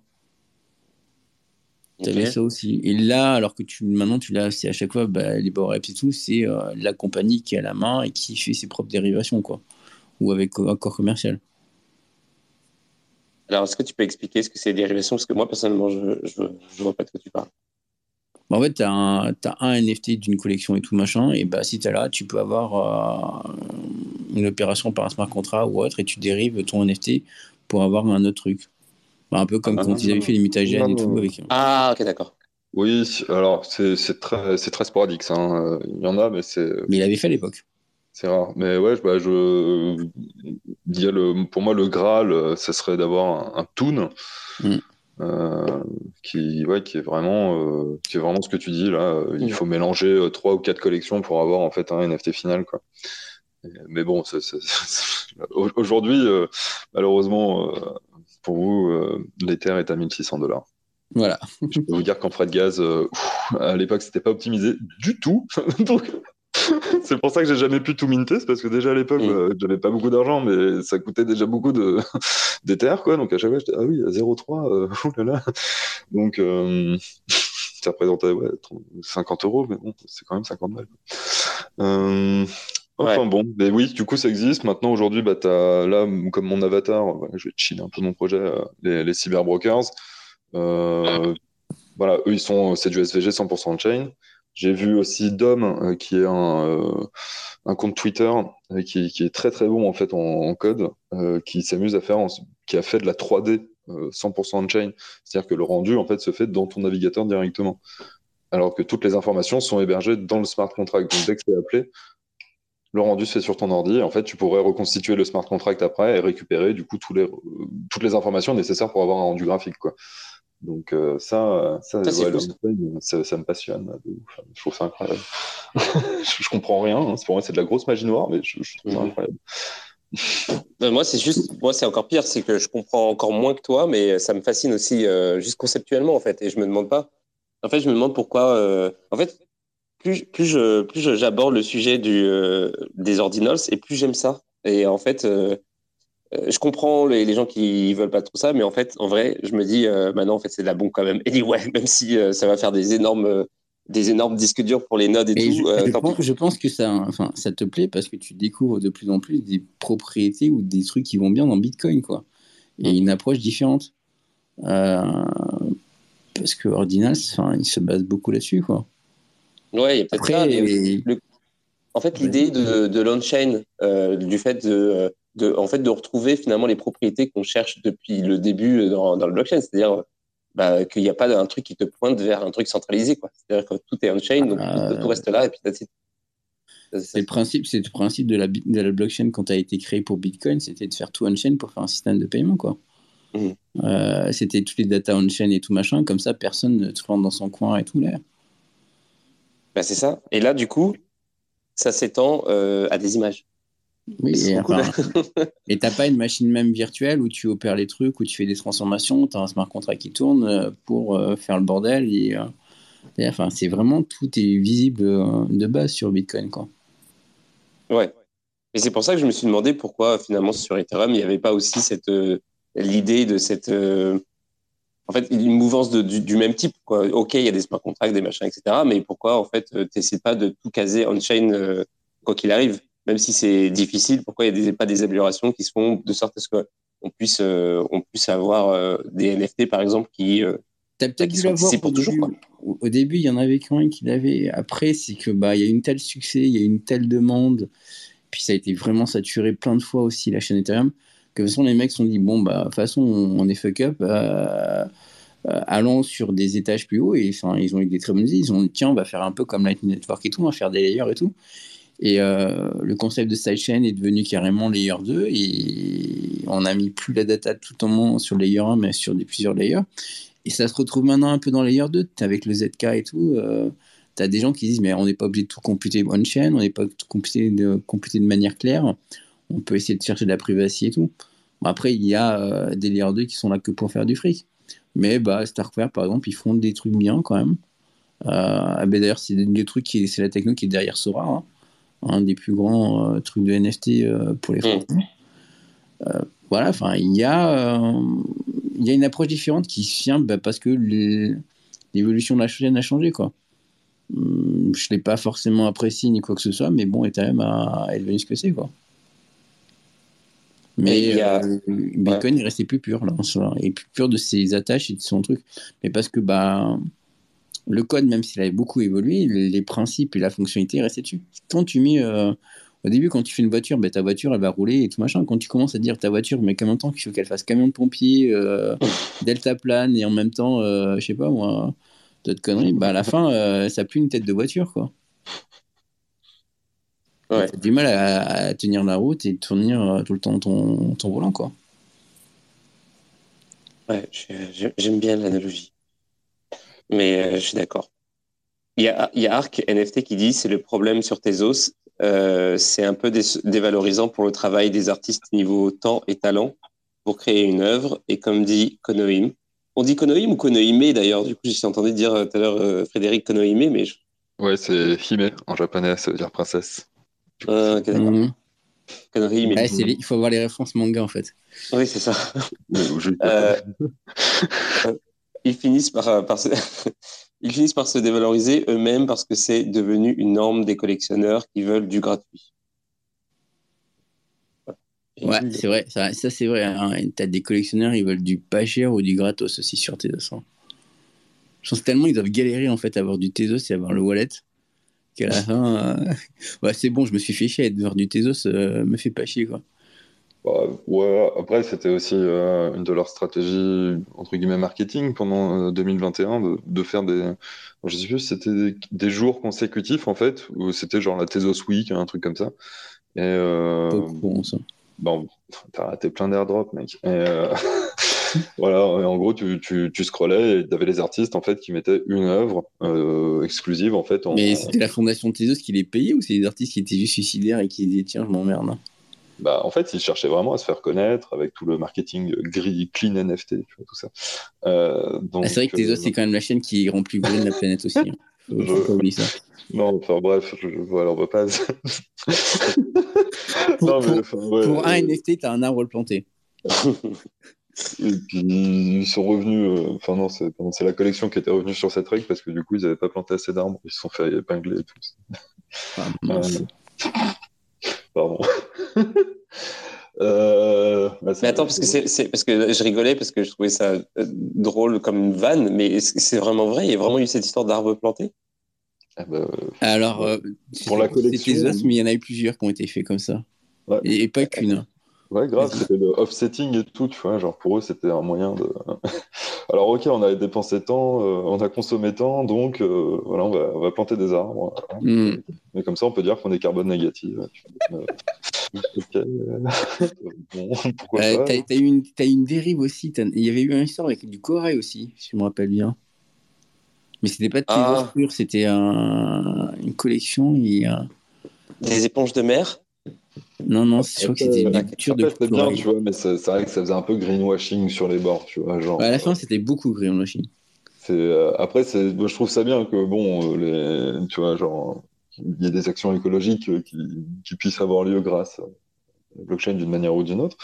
Mais, mais ouais, à la fin, quand même, Tezos et tout, là, même Eagle, enfin, pardon, Multivers X.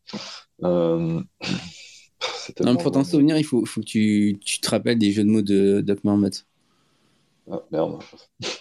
Euh, pour, pour, la, pour la petite histoire. Non, je... Vas-y. Pour la petite histoire, euh, à un moment donné, quand je travaillais avec euh, Ultra, à un moment donné, ils étaient en, pour parler avec Microsoft, qui était en train de, de voir un peu ce qu'ils allaient faire avec la blockchain, tout ça. Et puis, et puis c'était pendant le moment où ça parlait à fond sur, sur les dangers écologiques de Bitcoin, etc. Tu avais plein d'articles tu sais, dans Forbes, CNBC, machin, genre pourquoi euh, Bitcoin allait euh, détruire la planète parce que c'est, c'est pas green, etc. Et donc, euh, Microsoft, et pas que, hein, mais ils étaient en mode, ouais, nous, on n'a pas trop envie de, de se mouiller. Il faut vraiment que, genre, par exemple, il faudrait, vraiment que vous s'assurer que vous êtes bien vert, etc. Bref, ils voulaient vraiment que, que, Ultra montre qu'ils sont verts. Donc, T'as David qui fait bon, euh, les gars, on va faire un article euh, où on dit qu'on est vert, ok Alors, euh, on a fait un article pour montrer que, que genre, que, que, Ultra, c'était écologique. Voilà. Donc, ça fait partie, et c'était à l'époque où tout le monde faisait ça, en fait. Tous les trucs, tous les projets crypto, même quel que soit le projet, proof of stake, ce que tu veux, tout le monde était en mode, genre, on sauve la planète, vous inquiétez pas, on est green de fou. et je pense que ça vient aussi à peu près de là, les trucs, euh, les trucs peut-être où ils ont commencé à planter des arbres. Mais je sais pas. Mais en tout cas, il y a une période, c'était assez intense niveau greenwashing dans les projets crypto, genre vers 2000, 2019-2020. De quoi? Je crois qu'il n'avait pas coupé son micro, mais enfin. Ah. Après, ouais, faut, enfin, c'est un peu, c'est aussi, c'est très cyclique. Hein, je veux dire, euh, pendant la, période ICO, euh, euh, c'était pareil. On avait des blockchains qui allaient sauver la planète, tu vois, genre de, des blockchains qui allaient vider la pollution des océans. Enfin, tu vois, genre, c'était, il y avait des ICO, franchement, mec, c'était, c'était brillant. Leur pitch, il était incroyable. Hein, 2017-2018, c'était mais quoi? Genre, franchement, c'est vraiment une drôle de période. Hein. Autant là pour les NFT, tu vois, bon c'était quand même, ouais, il y avait du greenwashing, mais bon, au final, il plantait vraiment des arbres, hein, je suis tenté de dire, donc à, terme, c'est plutôt bien. Mais par contre, ouais, pendant la période SEO, là, c'était vraiment n'importe quoi. Hein. C'était genre, ah, on va nettoyer la flotte, on va purifier l'air et tout. Enfin, j'ai vu des trucs, j'étais en mode, mais, quoi, mais attends, toi, le pote là qui m'a ramené dans les cryptos, c'est normal ça? C'est possible On peut faire ça avec la blockchain? Ça continue. Hein. Après la, la finance islamique, j'ai revu encore des projets de stablecoin euh, pour financer des orphelinats et tout. Enfin, il y en a qui continuent. Hein.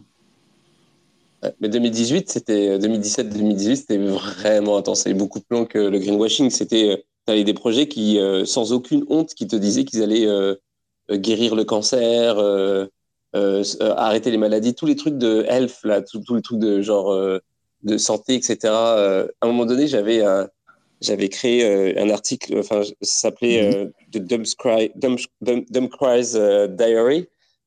donc voilà, ça. Je faisais des articles régulièrement, une fois par semaine, et je, en fait, je faisais l'inventaire de, de toutes les âneries, enfin, tous les trucs absurdes qu'on qu'on voyait dans toutes les, les SEO complètement scam et qui faisaient énormément d'argent. Les mecs levaient 50 millions en disant des trucs absolument absurdes. Il y avait tous les, tous les buzzwords du moment. Donc, c'était Internet 4.0, blockchain 6.0, tout ce que tu veux. Et genre, euh, et, les gens achetaient, quoi. C'était fou. C'était une, époque folle. Euh, et puis, euh, c'est ça. Donc là, on se plaint que les projets sont scammy, mais comparé à cette époque-là, c'est, on est, on est, on est dans, un bac à sable. Bah, au final, tu vois, c'est ça. C'est, on est encore moins, moins qu'en 2018-2019 dans l'écosystème NFT. Mais il y a encore un petit peu cette volonté de, bisounoursland, entre guillemets, euh, même si là, euh, bon, il y a la guerre entre OpenSea et Blur qui a éclaté. voilà. Mais euh, toujours cette, un peu cette volonté de se dire Ah, super, le Web 3, tu vois, c'est l'Internet qu'on pourrait façonner nous-mêmes, tu vois. Genre, il y a déjà un peu plus cet esprit de. on va essayer de pas faire les mêmes erreurs que dans le Web 2 avec les NFT, chose que j'avais pas trop trouvé avec les ERC20, euh, avec toutes les ICO, où bon, bah, comme tout a fait un flop et que tout le monde était là. Enfin, bon, on s'est tous retrouvés avec des bagues, euh, tous de bag holders, mais on savait tous que de toute façon ça allait jamais repartir parce que les gens étaient tous partis. Euh, mais ouais, Medichen, je me souviens aussi de ce truc. mais c'est pour ça. Je me, je me, dis que là, les NFT ont quand même réussi à toucher un public beaucoup plus large euh, que les ICO, même, euh, je tentais de dire que les cryptos. Donc, euh, parce que bon, bah, les cryptos, au final, c'est un moyen de paiement, certes, un moyen cryptographique aussi pour échanger des données, mais sinon, là, ouais, c'est vraiment bah, toutes les applications concrètes qu'on peut, que tout le monde peut comprendre et avoir à portée de main. ça, je même si c'est que des JPEG euh, pour la plupart moches. Euh, enfin, je pense au PFP, tu vois, en disant ça, il y a quand même plus de trucs là, vraiment, ou dans les mains, au bout d'un moment, dans un jeu, euh, dans une exposition en ligne. tu vois, même là, dans les événements du monde réel, où on t'explique qu'en fait, bah voilà, ce que tu es en train de voir, c'est des NFT. Je sais pas, ouais, ça, il y a quand même un fondamental peut-être plus important que les, sûrement même, que les ICO. Après, comme n'importe quel tech qui se lance, euh, oui, bon, bah, il y a des arnaques. je, veux dire, on est, sur Internet encore. Hein. Mm. Euh, mm. Mais euh, pour, d'ailleurs, ça me fait penser que justement, pour revenir au, tout premier sujet qu'on a eu en début d'émission, c'est pour revenir à NFT Paris ils ont, on a presque failli euh, avoir du ticketing NFT. C'était pas, c'était pas ouf. Euh, je sais pas si euh, vous avez grillé que en fait le, code barre, tu pouvais après dans l'application, euh, tu faire un NFT avec tes tickets.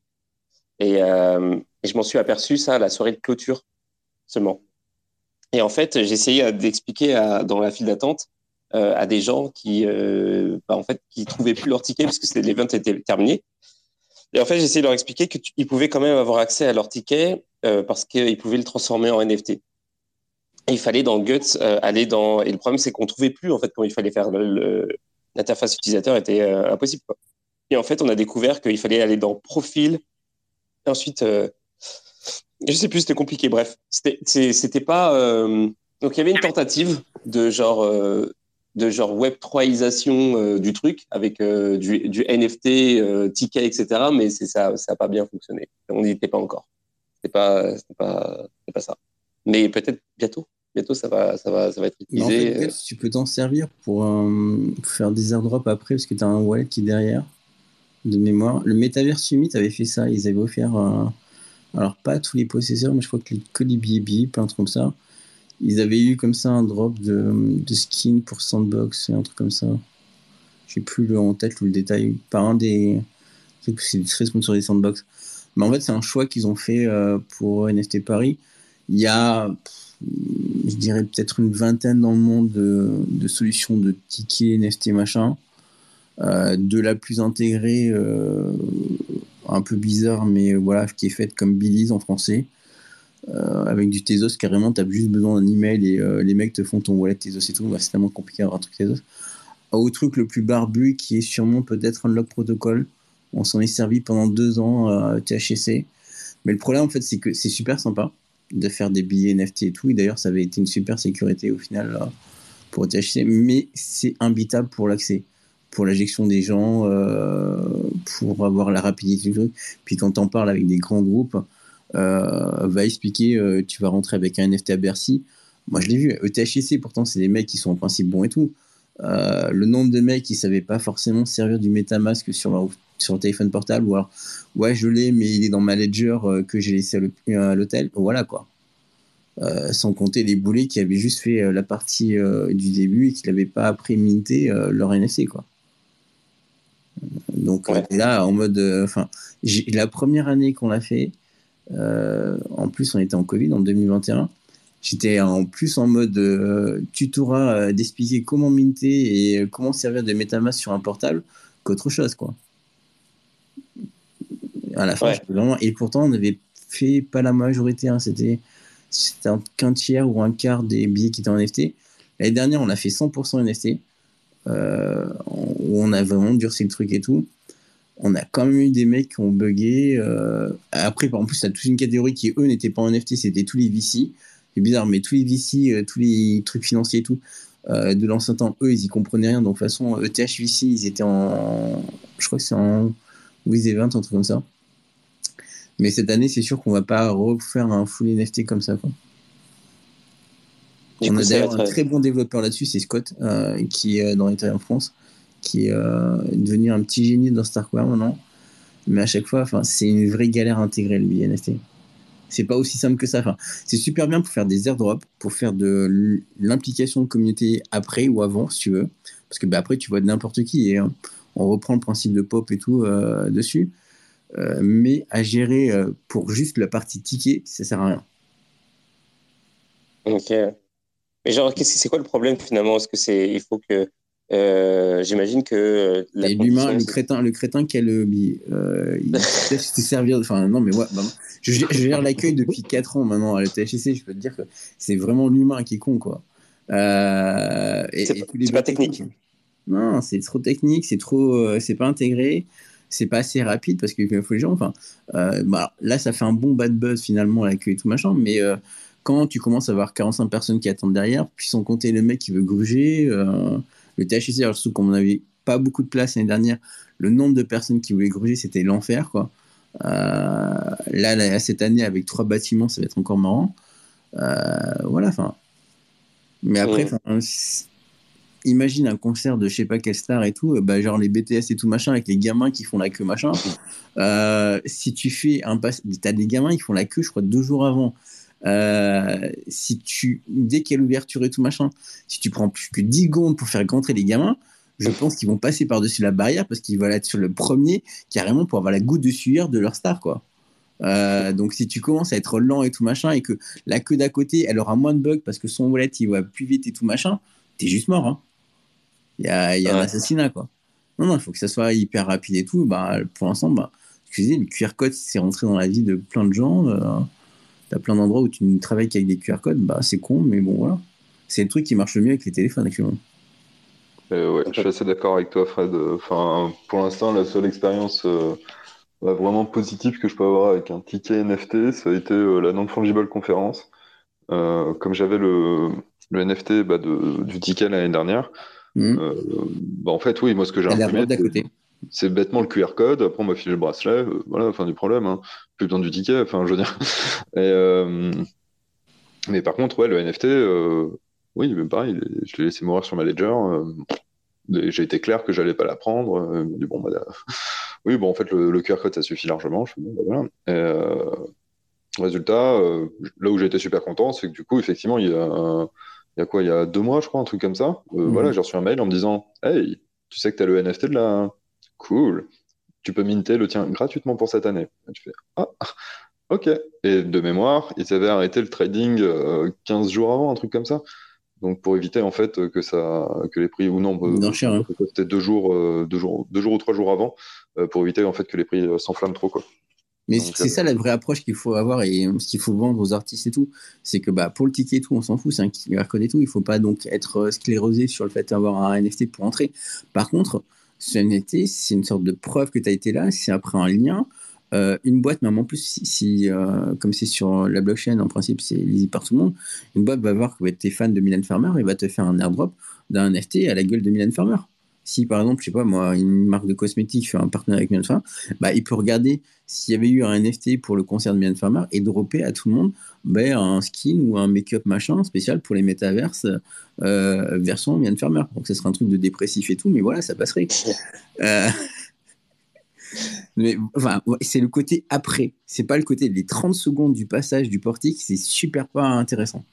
Et pourquoi, il n'y a pas de, il y a pas simplement un, NFT qui, qui est actuellement, euh, qui, qui, a un QR code, c'est un QR code. L'image, c'est un QR code, mais c'est un NFT. Et c'est dans une application qui fait juste ça. Moi, connard, si tu mets un QR code dans le truc et tout, je vais aller lire sur la chaîne, je vais récupérer le QR code, je vais passer à ta place. Non, parce qu'en fait, tu, tu, fais un, tu fais un token, euh, tu fais un token soulbound.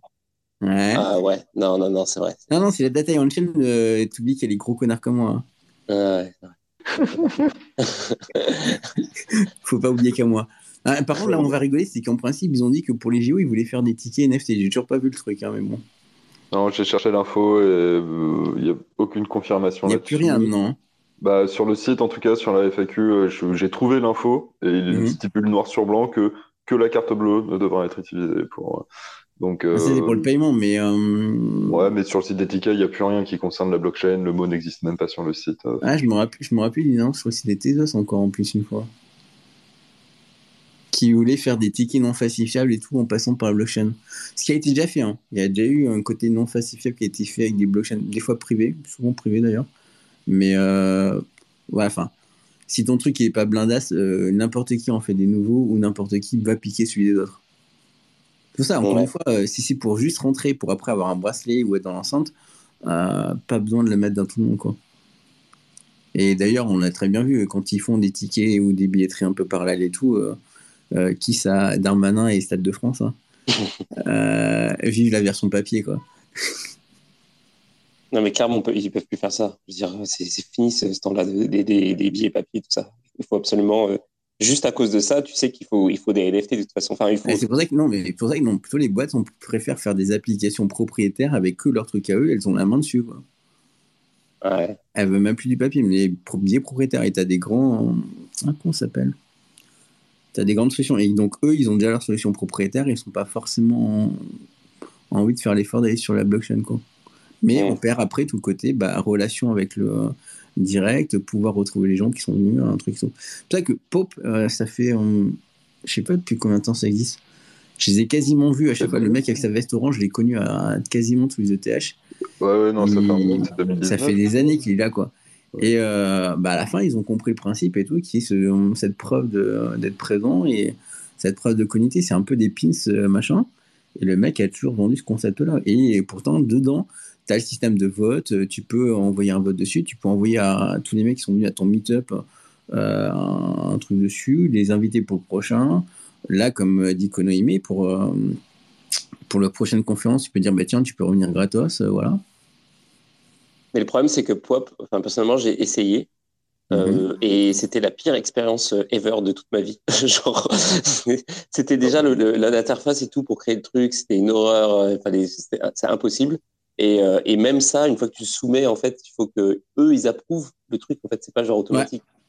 Bah, si j'ai bien compris, maintenant il faut approuver tout. Au début, c'était beaucoup plus fun et tout. Maintenant, euh, ça a l'air un peu plus compliqué. Franchement, on a des pop euh, qui datent. Euh, effectivement, ça... il y en avait pour tout et n'importe quoi. Hein. ouais, et pour n'importe quel truc, tu avais un QR code, tu scannais, tu avais ton pop. Mais je crois que maintenant, ils ont fait des batchs avec des Excel et tout. Mais en, tout cas, c'est juste pour dire le principe. quoi. C'est ce côté-là, bah, tu as un élément qui peut venir un truc, une preuve NFT de ton passage. Et voilà. Là, par contre, tu peux être en chaîne et c'est pas besoin parce que c'est pas une data d'utilisation, c'est une data de preuve. Et on revient à la base de la blockchain qui est c'est une série de, de, condensats pour prouver une preuve. Une preuve d'un échange financier, une preuve de ce que tu veux, de computation quand tu es en Ethereum avec la, machine virtuelle, mais tu pas là pour avoir gardé des datas. Tu là pas pour faire du stockage. Quoi. Et encore moins de stockage pour rentrer dans un bâtiment, dans un stade. Que c'est ponctuel en plus. Qu'est-ce que t'en fous que le QR code de ton truc, quand t'es plus à NST Paris, que c'est fini, euh, voilà. T'as plus besoin du QR code pour entrer. Par contre, la preuve que t'étais venu, oui. Non? Bah ouais, c'est ça. Ah, c'est vrai que moi, ce que, ce que je garde toujours, c'est mes tickets de concert. c'est, con, mais. oui, et puis combien de fois Combien de fois t'as déménagé et puis tu retrouves dans une boîte, tu sais, genre les, les trucs, les, euh, les colliers de machin, les, les, les badges des, des conférences, c'était comme genre ah, c'est quand même un souvenir, je vais pas le jeter. Mais en fait, ça sert à rien parce que tu le, tu, le laisses dans ta boîte et tu, le, tu le retrouves Bah, là, au moins, si c'est un NFT, bah, tu l'as quelque part et t'as pas obligé de, transporter des trucs physiques euh, qui servent à rien et que tu gardes dans une boîte. Allez, les badges de confiance, souvent, je mets un faux nom ou je mets d'autres noms, donc euh, non, je m'en fous. euh, non, enfin, j'ai pas ce côté-là. Ouais. T'as jamais eu ça euh, T'as retrouvé des. Moi, ça m'est arrivé souvent. Je retrouve des badges de conférences je me dis, ah, c'était cool. Tu sais, c'est le seul souvenir finalement que t'as, à part évidemment les photos, mais genre que, mhm. euh, que tu as participé en tant que. Euh, et, le ticket de caisse que tu as du dernier resto avec ta copine, tu le gardes aussi dans une boîte Non. mais c'est la même. Enfin. Sérieux, tu, tu fais pas ça? Moi, j'adore garder mes tickets de concert, les, les, conférences où je suis allé, les opéras, tous ces trucs. Le dernier passage Monopoly, je l'ai gardé, j'ai kiffé quoi. je, les, attache sur le mur avec une punaise, genre avec un truc. Chacun a ses choix de collection, hein, de Fred. Donc, ça... Bah, les Lego, c'est mieux au moins. Tu, voilà. Tu, tu en plus. un ticket Monoprix NFT, ça c'est valuable. Ça. Euh, je te rappelle qu'en plus ils ont fait des NFT à Monoprix. Hein. Ah, je sais pas ce qu'ils ont fait, mais oui, ça me dit vaguement quelque chose. Ils ont fait une machine où tu avais des NFT, tu avais un distributeur de NFT. C'était à Bougrenage, je crois, de mémoire. D'ailleurs, quasiment la moitié des NFT ont été achetés par des employés de Monoprix. Hein.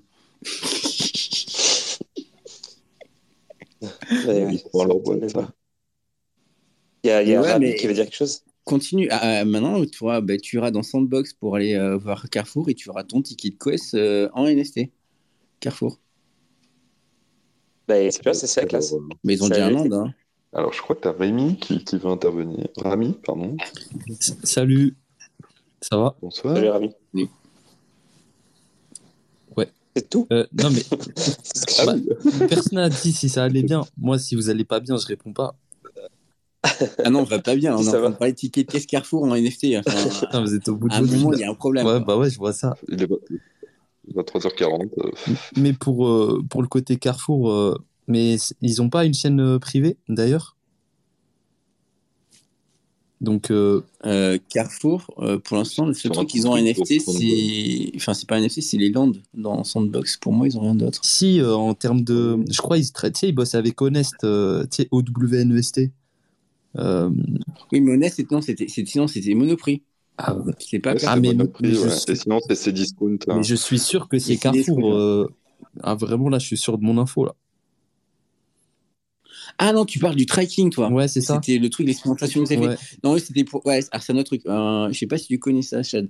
Euh, nous, en France, on a aussi inventé des trucs. C'est que le poulet, nous, on n'est pas sûr de notre poulet des fois. Donc, on va mettre sur la blockchain que notre poulet, il est sain. Ouais, c'est ça. Des, fois qu'on ait un truc, tu vois, propre. Euh, donc, ils avaient fait, je crois, le poulet. Non, je, je sais plus. J'ai parlé avec le, le CEO à l'époque et en gros, c'est ils ont fait poulet, saumon et œuf.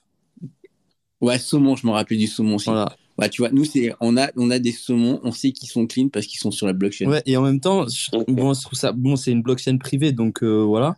Et le, le, le truc, euh, bon, ce qui est marrant, c'est que les, les camionneurs, ils, ils, avaient des wallets et ils scannent entre eux et tout pour, pour le tracking. Bon, c'est rigolo, mais bon, en soi, voilà, en termes de, de traçabilité, ça apporte. C'était pas des NFT par contre. Je crois que c'était. Je suis pas sûr que c'était. Alors, de ce qu'il m'a dit, de ce qu'il me disait, c'est que après, c'est peut-être parce qu'il faisait la langue de bois, tu vois. Mais il me disait que c'était des NFT mhm. et qu'après, il les requalifiait. Euh, enfin, si j'avais des dommages ou quoi que ce soit, juste il change les métadatas autour. Euh. Enfin, il faisait ce genre de choses. Non, pour, pour moi, c'était juste un token, c'est genre un ERC20 à la con. Ok. Euh, sur leur chaîne à eux. Ethereum classique. C'est sur Ethereum classique qui fait ça.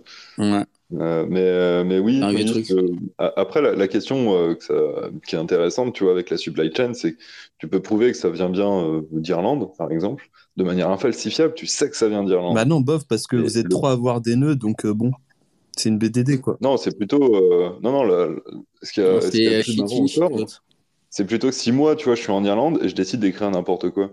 Ouais. En fait, j'ai envoyé du monde, mais en fait, j'ai envoyé de la truite.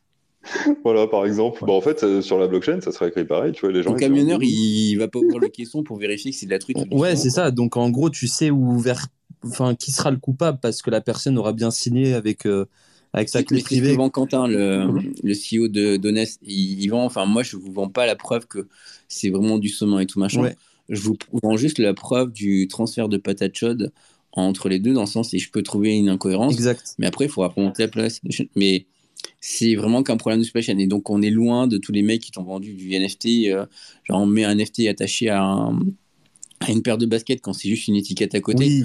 Les vrais qui ont réfléchi un peu à ça, ben, c'est par exemple ben, Camélia avec euh, la marque de son frère, où carrément là tu mets un QR code sur le t-shirt, mais après, bah voilà, le QR code il est visible par tout le monde, il peut être scanné par tout le monde et ainsi de suite. C'est pas suffisant. Mais euh, à aucun moment de toute façon tu peux t'en servir pour euh, pour euh, certifier quelque chose de, de physique. C'est c'est ça, c'est eh, eh, un faux. C'est vraiment fichier avoir un brodeur et tout pour avoir le QR code brodé, mais c'est tu vois l'élément le, plus loin que tu peux faire, à part graver dans des couches atomiques dans ton élément ou dans ta montre, euh, voilà quoi. Ta montre NFT euh, attachée à ta vraie montre dessus. que dalle. Hein. Ouais, voilà, c'est tu pourrais le fait NFT, dans, dans, le délire de supply chain, hormis le, on lutte contre, face, contre façon, on sait que c'est du bullshit, mais pour la supply chain, mhm. c'est surtout le fait de se dire bon bah voilà, je sais que un tel, il a accepté telle marchandise à un tel, alors qu'il aurait dû vérifier à ce moment-là, et il l'a bien signé, euh, et il l'a bien publié sur la chaîne qu'il était ok avec euh, avec ce qui a été envoyé. Donc euh, c'est là où c'est là pour revenir au sujet principal, c'est là où l'art et les NFT, comment ils sont faits actuellement, les fameux JPEG, eux ne trichent pas là-dessus parce que bah surtout si tu vas sur du on-chain et c'est ce que tu kiffes le plus, euh, bah là, euh, ils peuvent pas tricher. On n'a pas genre, euh, bah, je t'ai fait un ordinateur machin, et en vrai, je vois un, double physique qui est en fait aucun rapport, et puis je peux même le séparer, quoi. Les données sont vraiment enfin, publiques et présentes, quoi. J'ai mis, J'ai mis le lien vers Carrefour, Carrefour blockchain, la blockchain alimentaire. aux États-Unis, ils avaient fait l'eau avec Walmart de mémoire. Euh, et je crois qu'il y avait la purée qui avait été tentée avec Vico. Auchan aussi euh, travaille, enfin travaille en interne. Là, j'ai des sources confidentielles là. Mais euh, non, mais Auchan travaille aussi là-dessus. Mais bon, ça traîne depuis des années et il n'y a rien qui sort concrètement. Mais bon, j'ai l'impression que c'est vraiment une espèce de bribe d'idées, mais ils font face à des murs. enfin, enfin, ils font face à des problèmes où ça ne résout pas grand-chose au final. Donc, euh, et souvent après, ils se mènent à, enfin, ils finissent chez Hyperledger à, faire des trucs ultra centralisés avec deux trois nœuds quoi. C'est souvent ce qui se passe quand tu as de grosses institutions comme ça qui qui essaient de, de faire de la supply chain ou quoi, ou même des solutions blockchain plus en général. Hein. Enfin, c'est, je trouve ça quand même fou à quel point ils se compliquent la vie pour pas grand chose, peut-être juste pour utiliser des mots clés. Enfin, de souvenirs. Bah, il faut, faut mentir, le budget recherche. Hein. Et c'est des abattements fiscaux en France. Hein. Ouais, il y a ça aussi qui joue. Par exemple, tu avais, avais, euh, une. Je sais plus comment. Attends, j'ai oublié comment elle s'appelle. Je crois qu'elle s'appelle Jasmine, j'avais rencontré il n'y a pas longtemps. Et elle, elle bosse avec des gouvernements. Et au final, elle me dit oui, on vend de la solution self, euh, self là, SSID, je sais pas quoi. Self sovereignty identity, je sais pas quoi. Mais au final, c'est une blockchain hyper ledger. Euh, enfin, tu, vois, tu vois ce que je veux dire? C'est qu'au final, il n'y a, y y a rien, quoi serait beaucoup plus simple euh, d'implémenter une base de données. Enfin, je sais pas pourquoi il se complique autant la vie. Mais comme tu as dit, ouais, il y a peut-être aussi des incentives fiscaux et, peut-être attirer de nouveaux investisseurs, j'en sais rien. Non, franchement, des fois, c'est trop là. Ouais. Et les commentaires euh, oscillent entre euh, la consternation et le désarroi. il y a Arc NFT qui dit merci Frédéric pour toutes ces découvertes musicales entre Mylène et BTS. Et, euh, et il y a. Parce qu'il est il n'est pas invité au concert, lui. donc il. Il peut pas comprendre ça. Mais de toute façon, lui, je, ne sais même pas ce qu'il écoute euh, tellement on a peur avec Arc. T'es invité au concert de Mylène Farmer? Non, mais j'ai eu des copines qui m'ont traîné au concert de Mylène Farmer quand j'étais plus jeune. Oui, oui. et c'est vraiment un truc de dépressif. je confirme. Frédéric, j'avais une question à, te poser. C'est quoi, toi, ton retour personnel sur euh, le NFT Paris là? Qu'est-ce Ah, franchement, c'est. Enfin, bah, je le dis publiquement, mais je l'ai déjà dit en privé aux orgas. Le lieu est génial. Enfin, vous vous rendez compte, deuxième, deuxième fois qu'ils le font, la première fois, ils avaient fait ça à Station F, qui est déjà un, un bon petit budget. Les mecs, à l'époque, ils étaient encore étudiants à HEC. Euh, le corps de la team, c'est deux personnes. Après, il y a huit personnes qui restent dessus, dont des employés. Alors, ils sont pas en mode association comme le THC et Terme France. Donc, c'est une vraie entreprise derrière. Mais là, ils ont réussi à avoir le lieu vraiment mythique. Enfin, dans Paris, c'est un des meilleurs lieux, quoi. Euh, même, je pense que c'est 15 fois mieux que le Louvre et tout, malgré ce que vend la Paris Blockchain Week. Euh, là, tu avais des photos avec directement la Tour Eiffel derrière, le logo et tout. c'est pas pour rien que Brigitte Macron est venue, c'était même pas prévu à la base. Hein. Donc, euh, s'il est venu, il y a eu deux ministres qui sont venus. Euh, T'aurais fait ça à Station F et tout, je te garantis pas qu'il y avait deux ministres qui venaient, quoi. Euh, c'était que par des lobbying et tout après derrière que tu pouvais les faire venir. Le lieu, c'est que c'était mythique. Après, ben, pour faire pas mal de salons et avoir fait pas mal d'art Bessel et même d'autres trucs NFT à travers le monde, ça faisait pas waouh. C'était pas la méga fiesta comme tu peux avoir des trucs aux États-Unis ou en Asie c'est un peu les stands, tu vois, des, gens qui étaient présents qui n'avaient pas forcément le fric pour tout.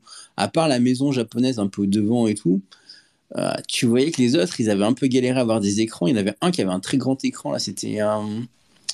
C'était à côté de Rhapsody, tu te rappelles du nom euh, Au fond, à gauche.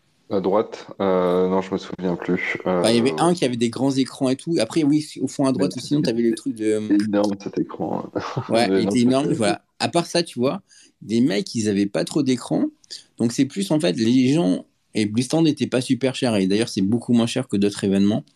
Euh, et d'ailleurs, les moins chers, c'est toujours au THC de mes infos en France. Euh, donc tu vois que les mecs, ils, tentent et tout, mais pas ça, parce que de toute façon, tu n'avais pas de grande marque, tu n'avais pas un L'Oréal ou un Chanel qui était là.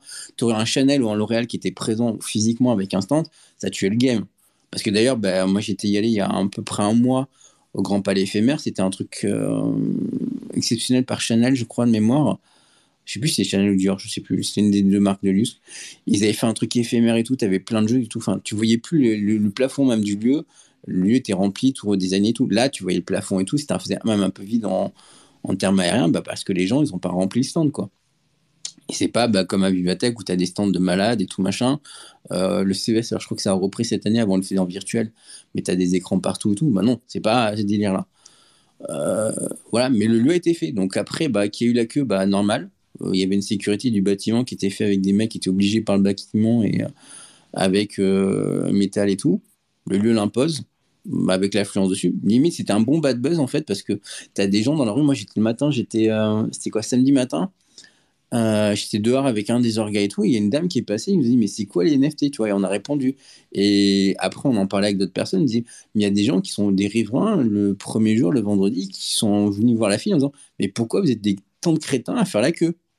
Tu vois Et ils demandaient Mais c'est pour quelle marque et tout Et les mecs disaient Mais c'est pour les NFT. Et ils ont fait les gens ont fait Waouh quoi. Donc, euh, c'est sûr que ça fait pas rentrer. limite, ça demande avec une inscription à l'avance et tout, mais un flux, c'est toujours pareil. Euh, tu vois, même à l'époque du Colisée romain, ça a été designé pour avoir un tel flux et les stades sont faits pareil pour que les gens rentrent et tout. Bah, le, Grand Palais éphémère, c'est pas un truc qui est designé pour avoir un grand flux. Tu vois, l'entrée, elle est qu'un seul endroit, t'as pas 25 entrées et 25 sorties, tu vois. T'as qu'un seul truc pour entrer et tout. Le point, est, le point est là, quoi. Et au Grand Palais normal, c'est pareil, t'as toujours une seule entrée. Par contre, t'as plusieurs sorties. Euh, si ton bâtiment n'était pas designé comme un stade et tout, bah, un grand flux pour faire entrer. Euh, alors là, je crois que les derniers chiffres, ils ont dit 18 000, mais disons 15 euh, 000 personnes. Bah, tu peux pas les faire entrer d'un coup. Voilà, et puis après, bah, c'était marrant. Il y a plein de gens, plein d'étrangers qui sont venus. Moi, j'ai jamais fait autant de soirées où il y avait autant d'étrangers et d'artistes. C'était la soirée, bah, on a fait quoi? Les CryptoPunk, euh, Super tout à chaque fois. Des gens que tu vois jamais, quoi et que tu vois pas dans les trucs. Euh, tu enfin, avais plein d'étrangers qui ont fait le trajet et qui étaient présents. Quoi.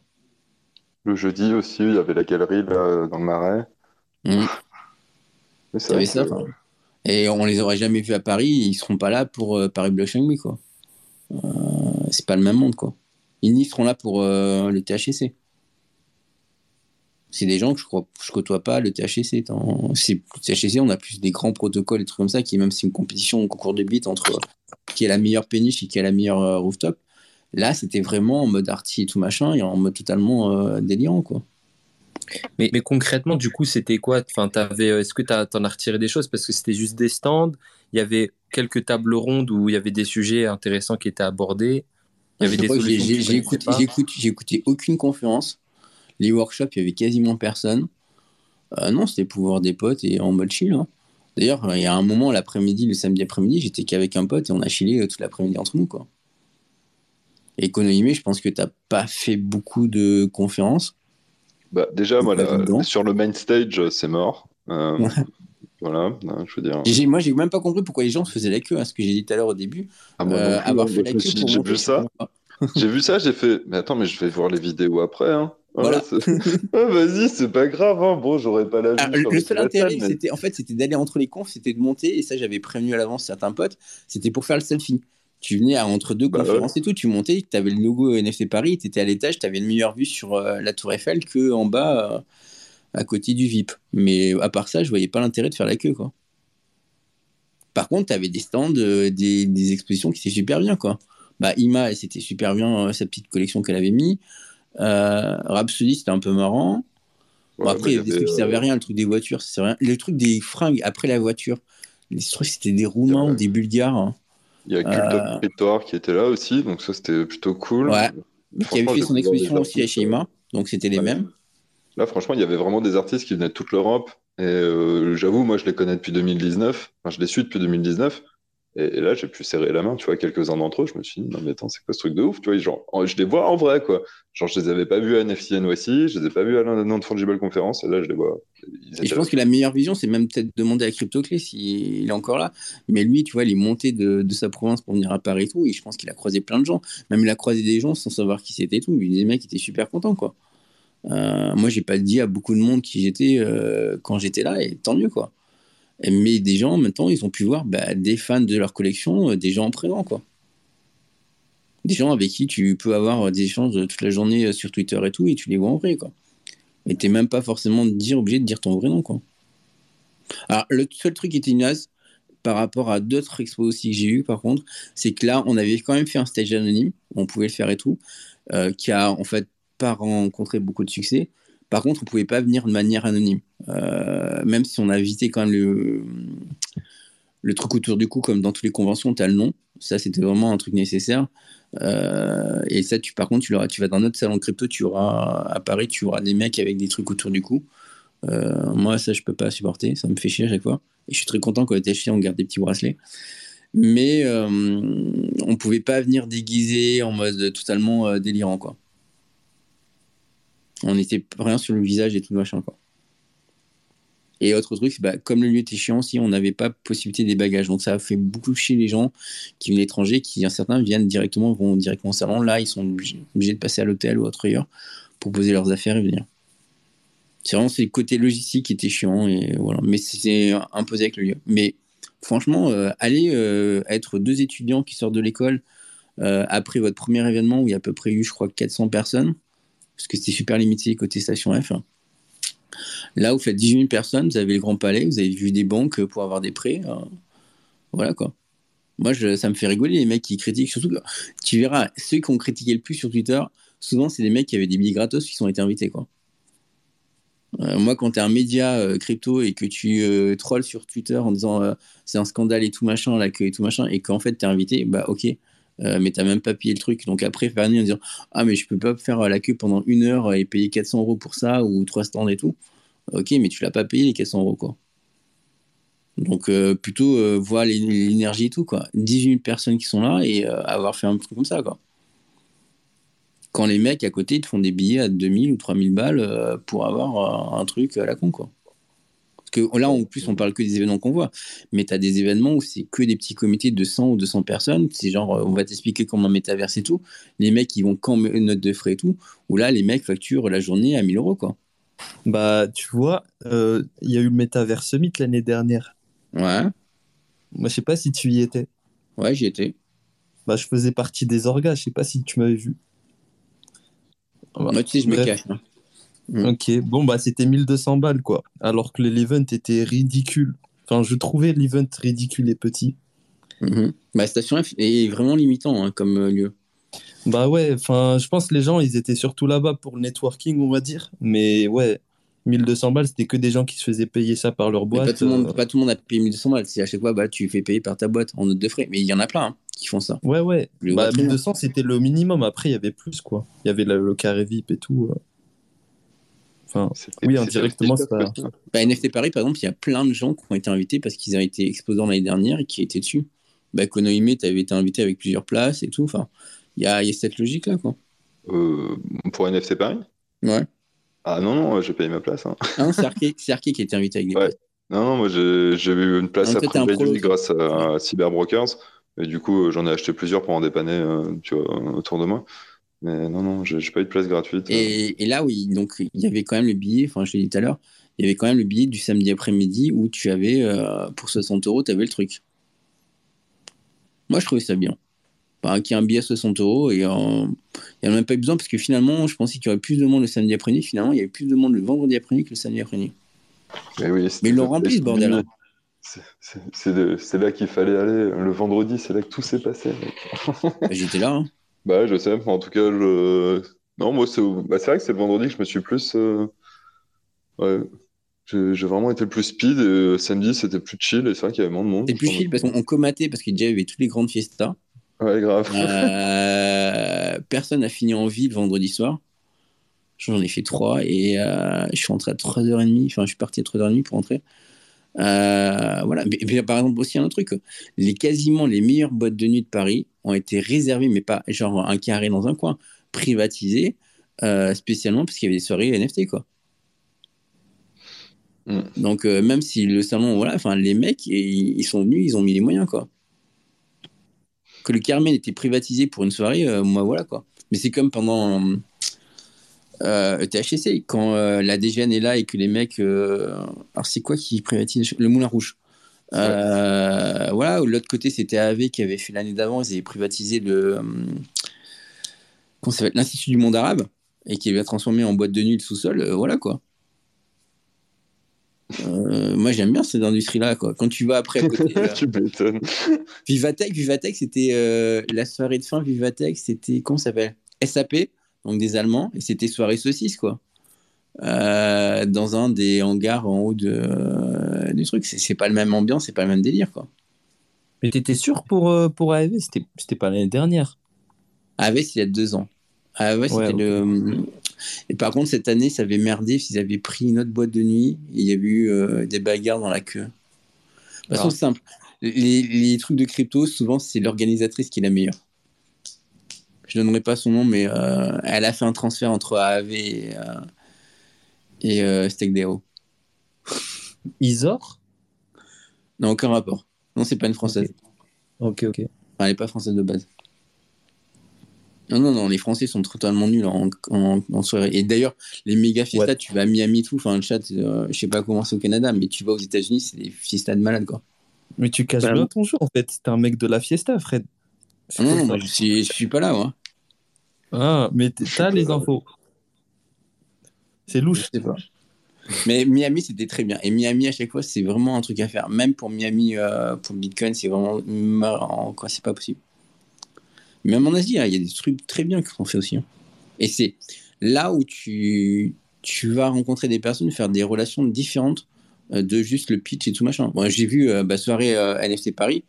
À la fin, t'en as quand même qui essaient de pitcher leur projet pendant l'after, quoi. Le truc, enfin, jamais de la vie, quoi. Bon courage, si tout le monde est bourré. Euh. je, me demande si ça marche bien. Voilà, je, ne comprends pas le délire, mais voilà. Mais par contre, créer des contacts, après créer des amitiés ou des gens, après tu te revois et tout, tu, direct tu vois la visage et tu te dis ah mais tiens voilà, euh, ça a 15 fois plus de valeur quoi. Sinon, faire, autant faire des trucs sur des Land et puis en mode déjà. Hein. Au moins, en plus, on aura des gueules différentes et euh, on sera même plus beau. Quoi. Je peux vous conseiller une, une, conférence, mais euh, c'est loin. C'est à Acapulco. C'est à Acapulco et euh, c'est la, meilleure que j'ai faite ever de toutes les conférences. Et euh, c'est un peu cher, je crois que c'est 1000 dollars à peu près, 1000 euros. Et puis, mais par contre, c'est de la folie en fait. C'est trop bien. C'était dans un méga hôtel au bord de la plage, il fait beau, mhm. il y a des animations de partout, tu fais jamais la queue à aucun moment. c'est T'as des, as des trucs. C'est des vies faites pour. Hein. Mais euh, à l'époque, 2017-2016, les, les fiestas dans les Caraïbes étaient aussi géniales en Bitcoin. Hein. Euh, il y en a même une, Brooke Pierre s'était fait vraiment lyncher, c'était bien marrant ça d'ailleurs. Euh, mais voilà, enfin, il faut pas rester que dans le monde français et que dans les petits univers quoi. Et puis c'est différent, les grands événements et les grands trucs qui sont fédèrent plein de choses et juste des meet-up ou des salons pro. Euh, salon pro, c'est plus Paris Blockchain Week et c'est un pro, quoi. Et là, tu vas creuser des pros à l'intérieur. Là, tu, parles vraiment du côté. Enfin, ce que tu reproches là, c'est que les Français font pas assez la fête, si je comprends bien. Ils font pas du social, ils font pas le lien. Euh, et ce lien-là, le seul truc où je le retrouve à peu près, euh, THC, alors on me dit que c'est pareil à Surfing Bitcoin. Moi, j'ai du mal parce que la partie conférence, mais il semblerait que la partie en dehors de Surfing Beacon le soir et tout, il y a un côté social. Je crois qu'ils sont en train de le faire pour euh, un truc en Bretagne euh, côté Bitcoin. Il, voilà. Bah, il, faut que tu aies un sorte de, de, lien social dans une communauté.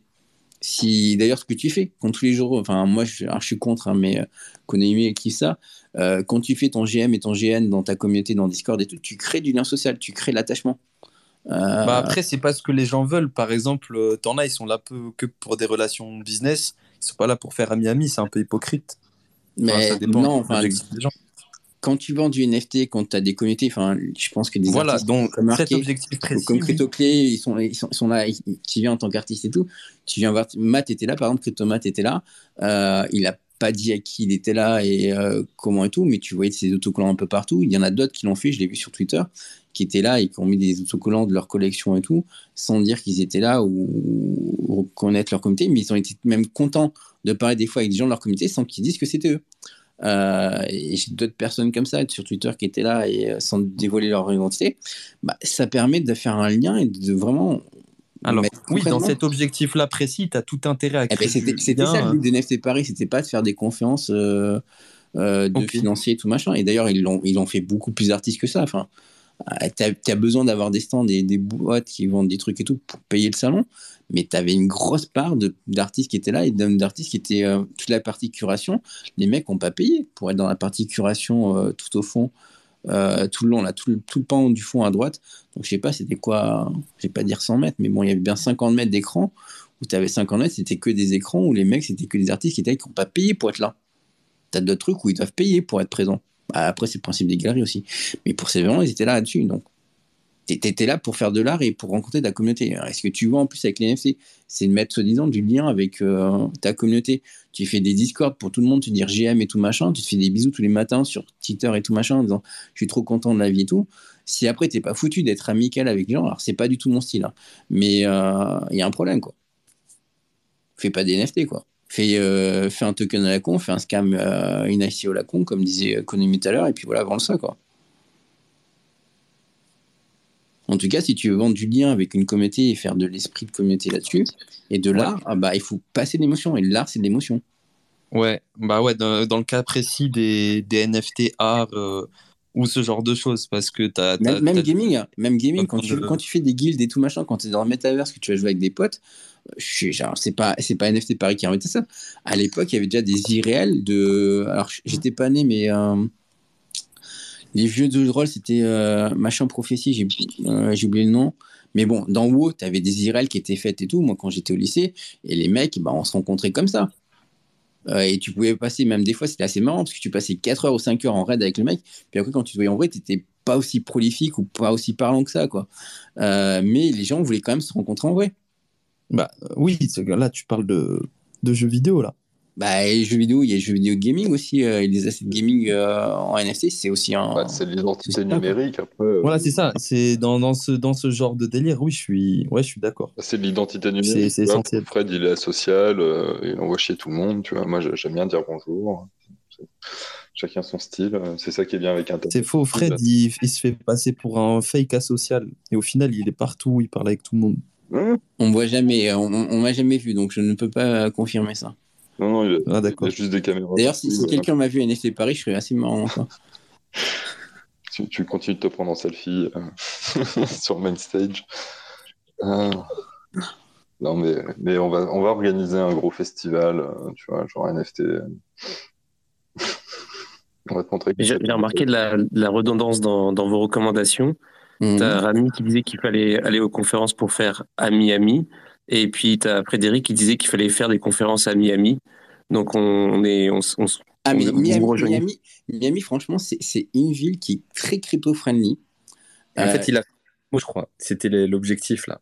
Ah, si je suis allé deux fois cette année. Euh, Miami, j'ai kiffé, moi. Euh, c'est. Il n'y a pas photo, quoi. Ouais. La ville est crypto-friendly. Euh, l'ambiance pour faire les fiestas est vraiment géniale. franchement, c'est Enfin c'est vraiment un des endroits où j'ai pas regretté d'y être allé. Autant tu peux aller à des, conférences à Berlin, euh, même où bah, tu étais allé aussi une fois, je crois qu'on euh, tu peux te faire chier et tout machin, les mecs sont chiants. Euh, et pourtant, ça fait... non, c'est qui était allé là-bas, qui s'est fait chier. Euh, autant Miami, tu te fais pas chier quoi. Ouais, il faudrait que j'y aille un jour. Je suis jamais allé. Et on, on m'a dit que la NFT Miami n'était pas ouf. Je sais pas qui m'a dit ça. Peut-être que je me suis trompé, c'était la NFT London qui était pas si ouf. Je sais plus. Euh, ouais, NFT London, c'était euh, pas à faire apparemment. Ouais. Mais euh, non, Miami. London, enfin, London, j'ai jamais eu de, de trucs. J'ai que eu des conférences qui étaient plutôt sérieuses, mais de bien. Mais jamais eu de trucs très esprit machin. Mais de toute façon, bah, prenons notre exemple. Là, on est en train de critiquer NFT Paris, et pourtant, franchement, ils étaient très bien. Mais comparer ça à NFT New York, hein. NFT New York, c'est juste le bordel, le lieu et tout machin. Et en fait, NFT New York ne marche que à cause des side events. Hein. Euh, le main est vraiment euh, déserté, il sert à rien, quoi. Et c'est que du Mathieu et tout machin. Et après, c'est une concours de galeries, de side events et d'à côté euh, dessus. Bah, c'est vrai que moi, la NFT NYC, j'avais fait que 2019.